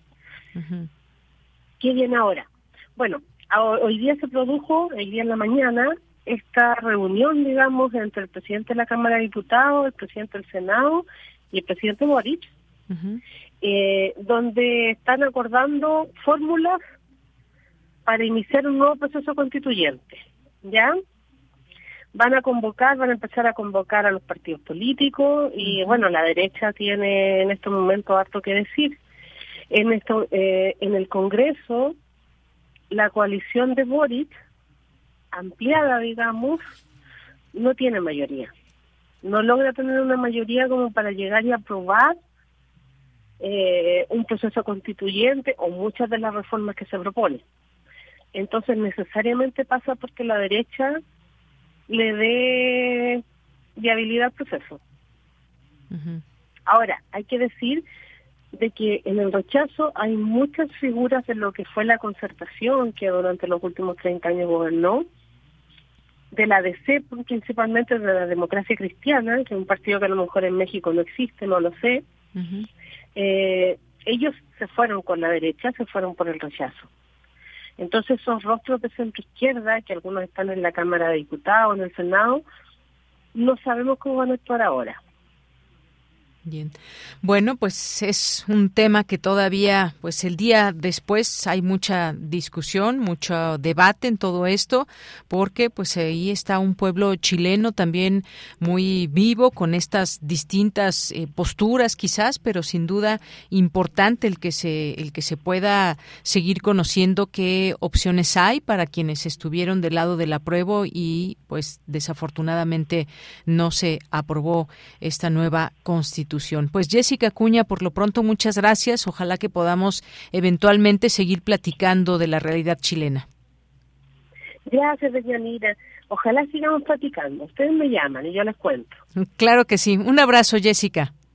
Un abrazo. Hasta luego. Muy buenas tardes a Jessica Acuña desde Chile con esta opinión. Pues sí, que quedan pues muchas eh, posturas ahí. Bueno, una o dos posturas en torno a todo esto. Se dijo que no, pero ¿qué pasa con todas esas, em, digamos, em, temas que quedan fuera? Pero que están más que presentes en Chile. Ya nos decía, por ejemplo, Jessica, de este movimiento feminista muy importante en todo esto, que debemos de tomar en cuenta. Así que, bueno, queremos también dar, dar voz a otra persona también de Chile que eh, pues asentado aquí en México, pero que sin duda también tiene una opinión que dar en todo esto.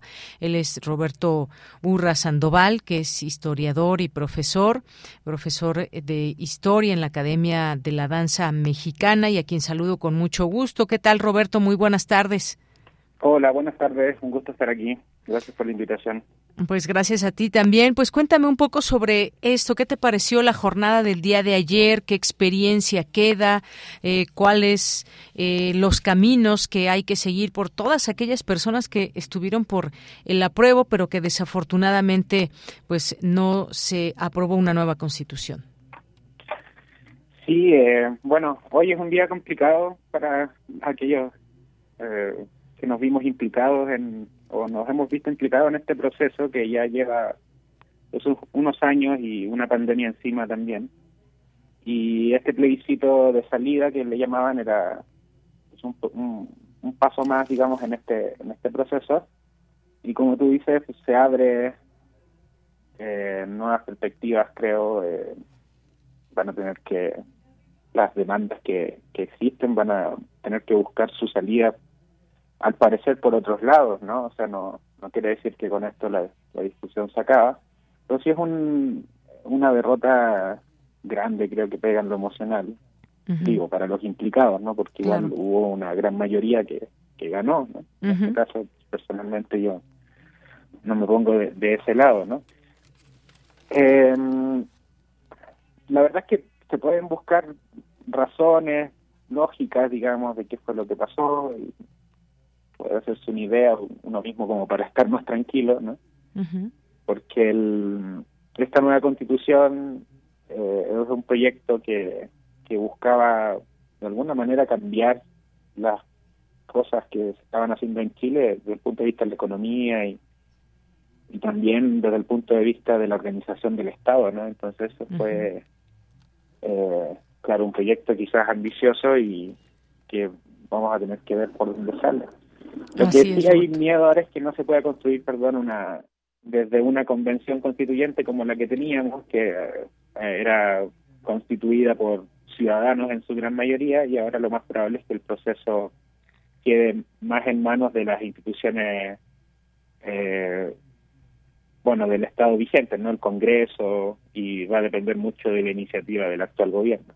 Bien, fíjate que hoy, por ejemplo, un periódico mexicano seguramente que conoces, eh, la jornada dice en su rayuela, ver para creer más de la mitad de los chilenos prefieren la constitución de Pinochet y por supuesto se alude a esa constitución eh, pues en su momento esa dictadura encabezada por eh, Augusto Pinochet se trae ahora a colación porque en ese momento pues fue cuando permeó esta constitución. Ahora se pretendían cambios que pudieran estar ya con pues eh, los nuevos tiempos. Sin embargo pues desafortunadamente para muchos como como tú nos dices hubo este resultado.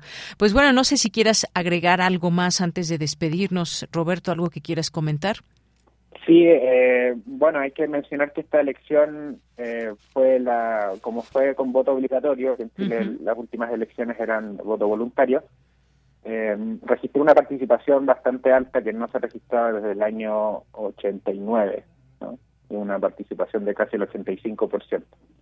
Y esa era la gran duda de cómo iba a votar esta gran mayoría eh, que no sabíamos cómo votaba, ¿no? Y pues se decantó.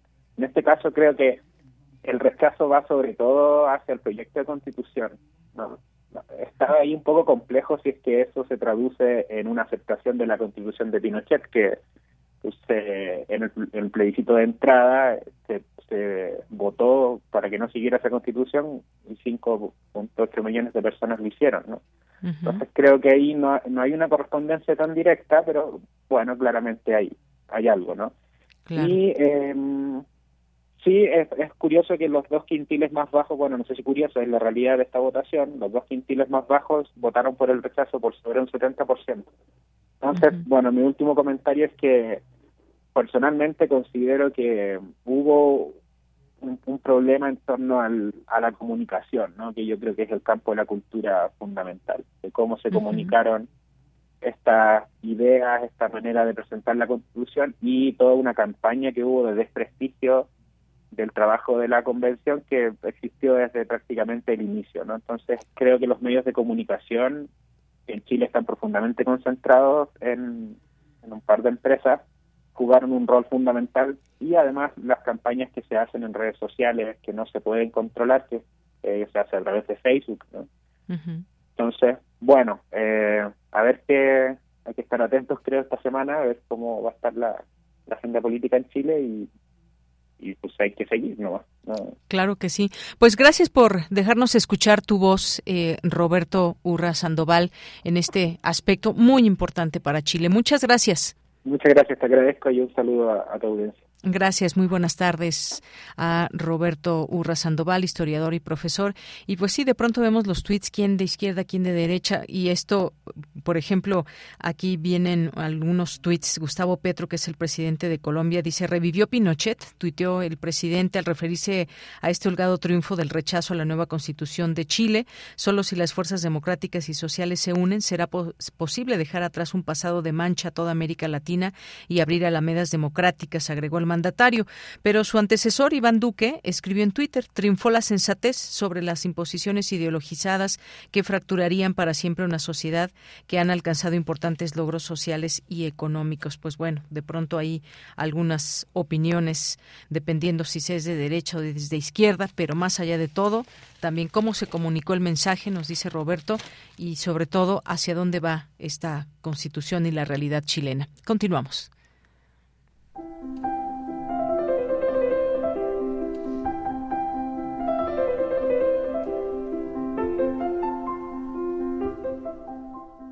Cartografía RU con Otto Cázares. Nos vamos rápidamente con Otto Cázares, que ya está en la línea telefónica y a quien siempre recibimos con tanto gusto. Adelante, Otto.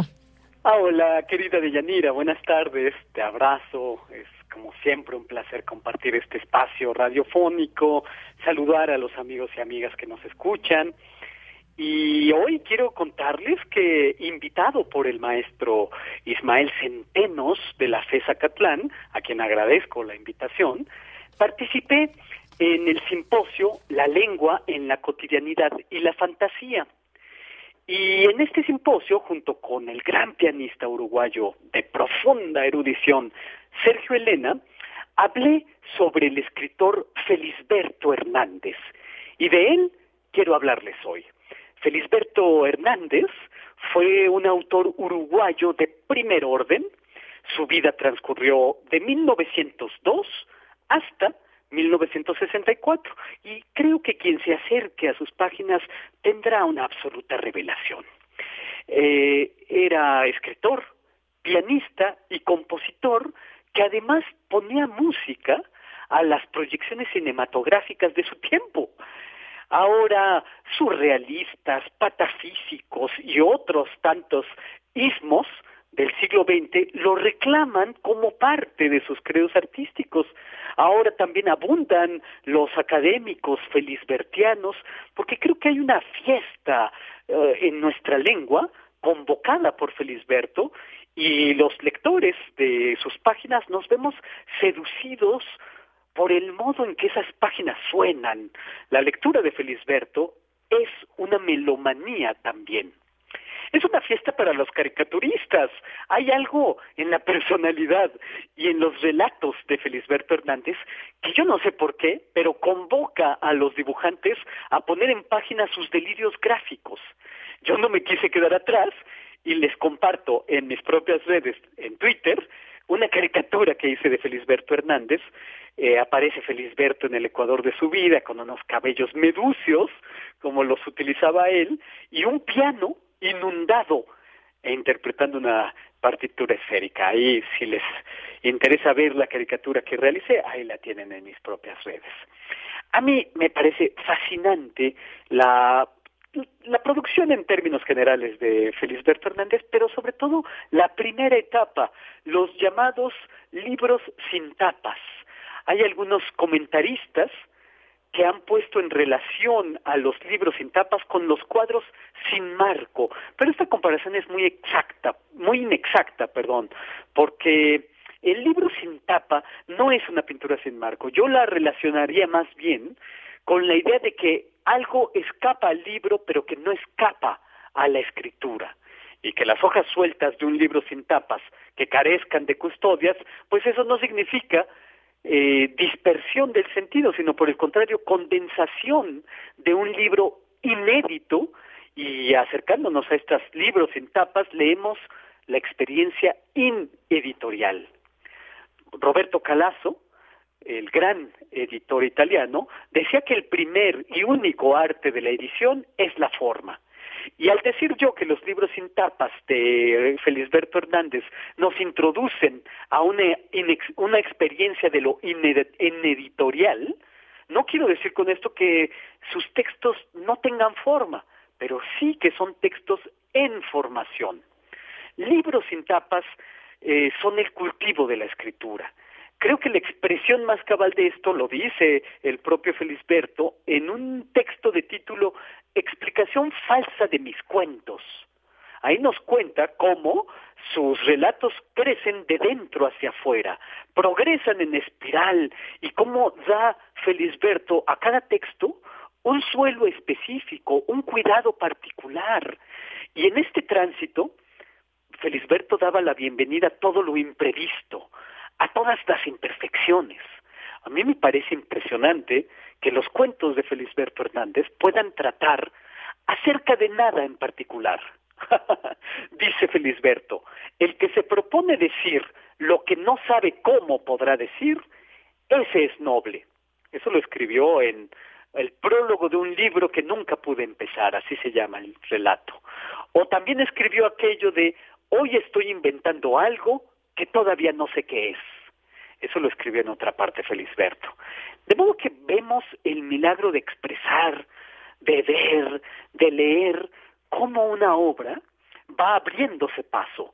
Y en ese sentido es muy musical, pues él no en balde es pianista, eh, se va abriendo paso el cuento como los primeros acordes de la novena sinfonía de Beethoven, que se van abriendo paso desde el silencio, desde las sombras. Hay un cuento de título Nadie encendía las lámparas, en el que un grupo de amigos eh, están conversando y se quedan en penumbras, eh, se van quedando en penumbras, mejor dicho, van conversando cada vez en un volumen más bajito, hasta que todos están hablando en pianísimo. Así podrían quedarse platicando hasta que sus voces se extinguieran. En los relatos de Felisberto Hernández no importa lo que aparece o lo que desaparece, importa que esté apareciendo o que esté desapareciendo. Acérquense ustedes al divertidísimo cuento Mi primer concierto en Montevideo, que aparece en un libro de título Diario del Sinvergüenza y otros textos póstumos. Ahí vemos cómo el verdadero concierto del pianista es la coreografía que hace el pianista de camino del camerino a lograr sentarse frente al frente al piano. Los nervios hacen que el pianista se vuelva un contorsionista. El pianista no sabe dónde poner las manos, no sabe cómo inclinarse ante el aplauso del público, en fin, el pianista termina siendo una danza nerviosa. En los cuentos de Felisberto, a mí me da la impresión de que aparece algo que solamente sabe Felisberto. De modo que sus conocimientos propios, personalísimos, muchas veces son indisolubles del delirio. Ahí está un cuento de título La teoría de las almas gordas o el esquema de un tratado de embudología. Eh, teorías que hacen a Felisberto muy cercano también de Eric Satie, que escribió un libro que se llama Cuadernos del Mamífero, que son delirios razonados. Y Eric Satie, recuérdenlo, era pianista como Felisberto. Es interesante decir que Felisberto para escribir utilizaba un sistema taquigráfico que pasó algunas décadas sin poder ser descifrado. eh, solamente de modo muy reciente un investigador, Juan Grompone, eh, estudió la taquigrafía de Felisberto y pudo ver las etapas de su escritura y por supuesto son métodos conocidos, pero a los que Felisberto adhirió rasgos personalísimos, adhirió un sistema geométrico y poligrámico con simbolizaciones y abreviaciones personales. A mí me encanta este rasgo en Felisberto, porque Felisberto funda una escritura e inventa también un alfabeto de formas puras. De modo que ahí estamos en un eh, autor que la escritura es total, integral, realiza su propio código escritural, pero también realiza su propio código para escribir. Entonces esto me parece muy interesante. Con esto yo me dirijo al final del, de mi comentario. Yo ah, recuerdo mucho una anécdota pedagógica del artista mexicano Melquiades Herrera, que era matemático, era merolico, era artista del performance y que daba clases de geometría en San Carlos. Y la anécdota de Melquiades es que él llegaba el primer día de clases y sin decir buenos días a los alumnos, colocaba un gis sobre el pizarrón y comenzaba a trazar una línea horizontal a lo largo del pizarrón se salía del pizarrón y seguía trazando su línea por el muro. Llegaba trazando su línea a la puerta y Melquiades se salía del salón de clases, trazando su línea con gis. Melquiades volvía al final del semestre del otro lado, trazando la línea horizontal. Y con esto Melquiades pues enseñaba la línea horizontal con sus mil millones de accidentes. Yo relaciono esta anécdota de Melquiades Herrera con la frase que Julio Cortázar le escribió a Felisberto Hernández, donde le dice, tus relatos son cartas al futuro. Y yo diría, sus cuentos, los cuentos de Felisberto, son líneas trazadas al futuro, como aquella de Melquiades Herrera, que se sale del salón, lo mismo Felisberto traza una línea infinita que se sale de las categorías que tenemos para pensar la literatura latinoamericana. Hubo una vez en el espacio una línea horizontal infinita. Así comienza su cuento Genealogía. Y mientras Felisberto traza su línea infinita, para que vean ustedes la profunda imaginación y a veces estrambótica imaginación de Felisberto, cuando va trazando su línea infinita, a su lado camina un árbol. ¿Cómo? Si los árboles no tienen pies, bueno, la respuesta nos la da Felisberto con su imaginación profunda y razonablemente delirante. El árbol, para pasear con nosotros, se va repitiendo a lo largo del camino. Y esto es lo que yo tengo que decir este lunes 5 de septiembre de 2022. Muy bien, pues muchas gracias Soto y un abrazo. Encantadísimo y hasta el próximo lunes de Yanira. Hasta la próxima. Cultura RU. Nos vamos a Cultura con Tamara Quirós. Deyanira, un gusto saludarles a través de estas frecuencias. Les comparto que la Ciudad de México ya inició la gira de documentales ambulante con una oferta programática que contempla funciones presenciales y digitales de manera simultánea. Una de las secciones de este festival es Pulso. En esta sección se muestran documentales sobre México. Destacan obras realizadas por o que retratan a mujeres, poblaciones afro, indígenas, transgénero y jóvenes de orígenes diversos, quienes toman la palabra, hablan por sí mismos y nos interpelan a través del cine. Uno de los documentales que forma parte de esta sección es Yuncolal, un trabajo que nos muestra lo que ha sucedido con una comunidad que sobrevivió como desplazada tras el genocidio en los años 80 en Guatemala. En un pueblo entre México y Guatemala, ellos muestran la voluntad de vivir y sobreponerse a la tragedia con conocimientos milenarios.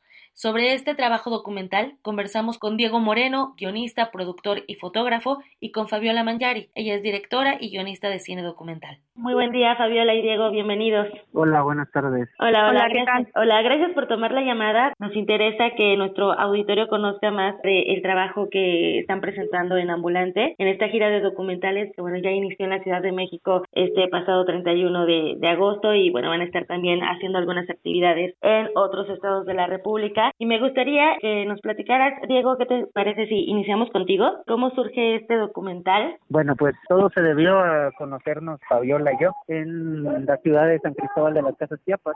Eh, ahí ella me propuso, bueno, me platicó acerca del trabajo de investigación que estaba haciendo, que estaba trabajando sobre las comunidades de Chuc en la frontera de Guatemala, Chiapas con Guatemala, y pues empezamos a platicar y me tocó leer y conocer su trabajo de investigación. Nos pareció pues interesante poder hacer un documental acerca de ese trabajo. Fabiola ya tenía alguna idea antes y bueno, eh, decidimos de reunirnos, trabajar este, un guion, una escaleta. Em, pues finalmente nos hicimos un par de visitas tres, cuatro visitas antes y pues nos dedicamos al asunto ya de filmar el documental. Diego, ¿qué te encontraste en esta filmación? Obviamente nosotros ya vemos un documental eh, con una curaduría que se hace, con una fotografía, vaya, hay un trabajo previo para, para ya nosotros como público lo que vemos, ¿no? Detrás hay todo un trabajo. ¿Qué nos podrías compartir de lo que te encontraste y como parte de, de la dirección y del guion? ¿Qué es emblemático para ti de este trabajo documental? Pues eh, mucha parte tuvo que ver con que, bueno, que traíamos una premisa ya de investigación sobre la cual trabajar, nos encontramos con muchas sorpresas, con muchas cosas que no esperábamos e incluso cuestiones que tuvieron que redireccionar las ideas estéticas que teníamos de antemano, o sea, como cómo íbamos a filmar, con qué planos, con qué características, colores y todo eso, y cómo fuimos, digamos, esta parte que teníamos en la cabeza se fue modificando conforme fuimos hablando con nuestros personajes directamente, descubriendo y viviendo el territorio en el cual ellos pues se trasladan, viven y tienen sus actividades cotidianas. Nos encontramos personajes nuevos también que curiosamente descubrimos tenían mucha relación con el tema que Fabiola había trabajado en su investigación y con los temas que habíamos venido conversando, que en muchos sentidos escapaban de lo que llevábamos este antes, ¿no? Preparado para filmar, para rodar. Nada, pues el, ejercicio estuvo en afinar un, un corte que, aunque sencillo, diera la oportunidad al espectador pues de conectar o de sentir lo que nos expresan los personajes más allá de datos, sino a través de la parte sensible y de las metáforas, en este caso con la de las aves. Por supuesto. Gracias, Diego. Eh, Fabiola, muchas gracias también por acompañarnos. Platícanos de este vocablo shu, el significado y lo que da título a este documental. Sí, claro. Eh, es una palabra en el idioma maya chu es una que se pronuncia juncolal, tiene una glotal que hace que tenga esta, esta pronunciación como hacia adentro, ¿no? Juncolal. Y eh, la traducción podría asemejarse a lo que pensaríamos como un solo corazón o vivir en armonía, ¿no? Es un concepto bastante amplio, bastante importante dentro de la cosmovisión Chu, que precisamente habla sobre ese entrelazo, ¿no? En armonía. Y ese fue el nombre que decidimos llevar el documental porque precisamente habla sobre esta interrelación de un pueblo que fue dividido por una frontera impuesta, ¿no? En este caso México y Guatemala, pero que pertenecen a una misma raíz. Claro. Oye, platícanos también acerca de pues este descubrimiento, ¿no? Eres fundadora de, de la Escuela de Formación para el Emprendimiento de las Mujeres. Me gustaría que en este aspecto nos contaras pues un poco, ¿no? De, de los personajes que nos muestran y sobre todo también de esta comunidad, el, el papel de las, las mujeres. Sí, pues justamente este eh, proceso, bueno, ya como comentó Diego, llevaba ya eh, casi unos ocho años, siete años de trabajo eh, caminando con la pueblo Mayachú como parte primero de mi investigación doctoral y después ya como otros procesos de investigación. Y dentro de eso, una de las cuestiones que me estoy dando cuenta es que dar el testimonio de las personas, pero sobre todo las mujeres, casi generaba como un proceso terapéutico, ¿no? O sea, de, de hablar de aquello que les había dolido mucho, que les había lastimado y que no habían tenido espacios para contar. Entonces, el contar su historia realmente era como sacar eso que les eh, estaba doliendo, ¿no?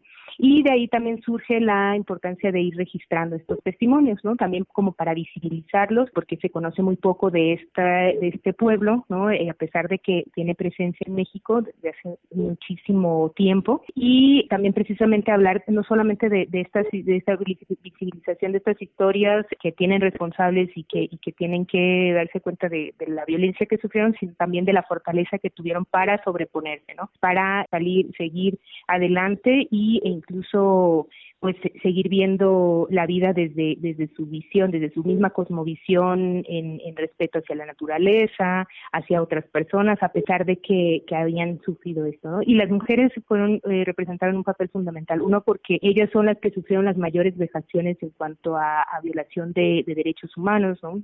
físicas, psicológicas, de desapariciones, pero también son ellas las que estuvieron o se han mantenido al frente y resguardando muchos de los conocimientos de la cocina, la alimentación, del tejido, de la lengua también. Entonces, esto es, es fundamental, por eso dos de nuestros personajes principales son mujeres, una que representa la, una generación, pues digamos que la que vivió la violencia como tal, que nos narra su testimonio, y otra que pertenece a la generación que viene abriéndose camino. Por supuesto, gracias Fabiola. Eh, esta, pregunta es para, para ambos, como creadores, como cineastas. Me gustaría que, que nos compartieran eh, sobre este trabajo que les dejó, esta parte que mencionas Fabiola, la cosmovisión de este pueblo, estos conocimientos milenarios, pero también el tema del desplazamiento y la resiliencia. Pues eh, precisamente una eh, fue una un, ir reconociendo no solamente las historias personales y la fortaleza de las personas, eh, que las historias que tenían, cada uno de ellos son, eh, pues se volvieron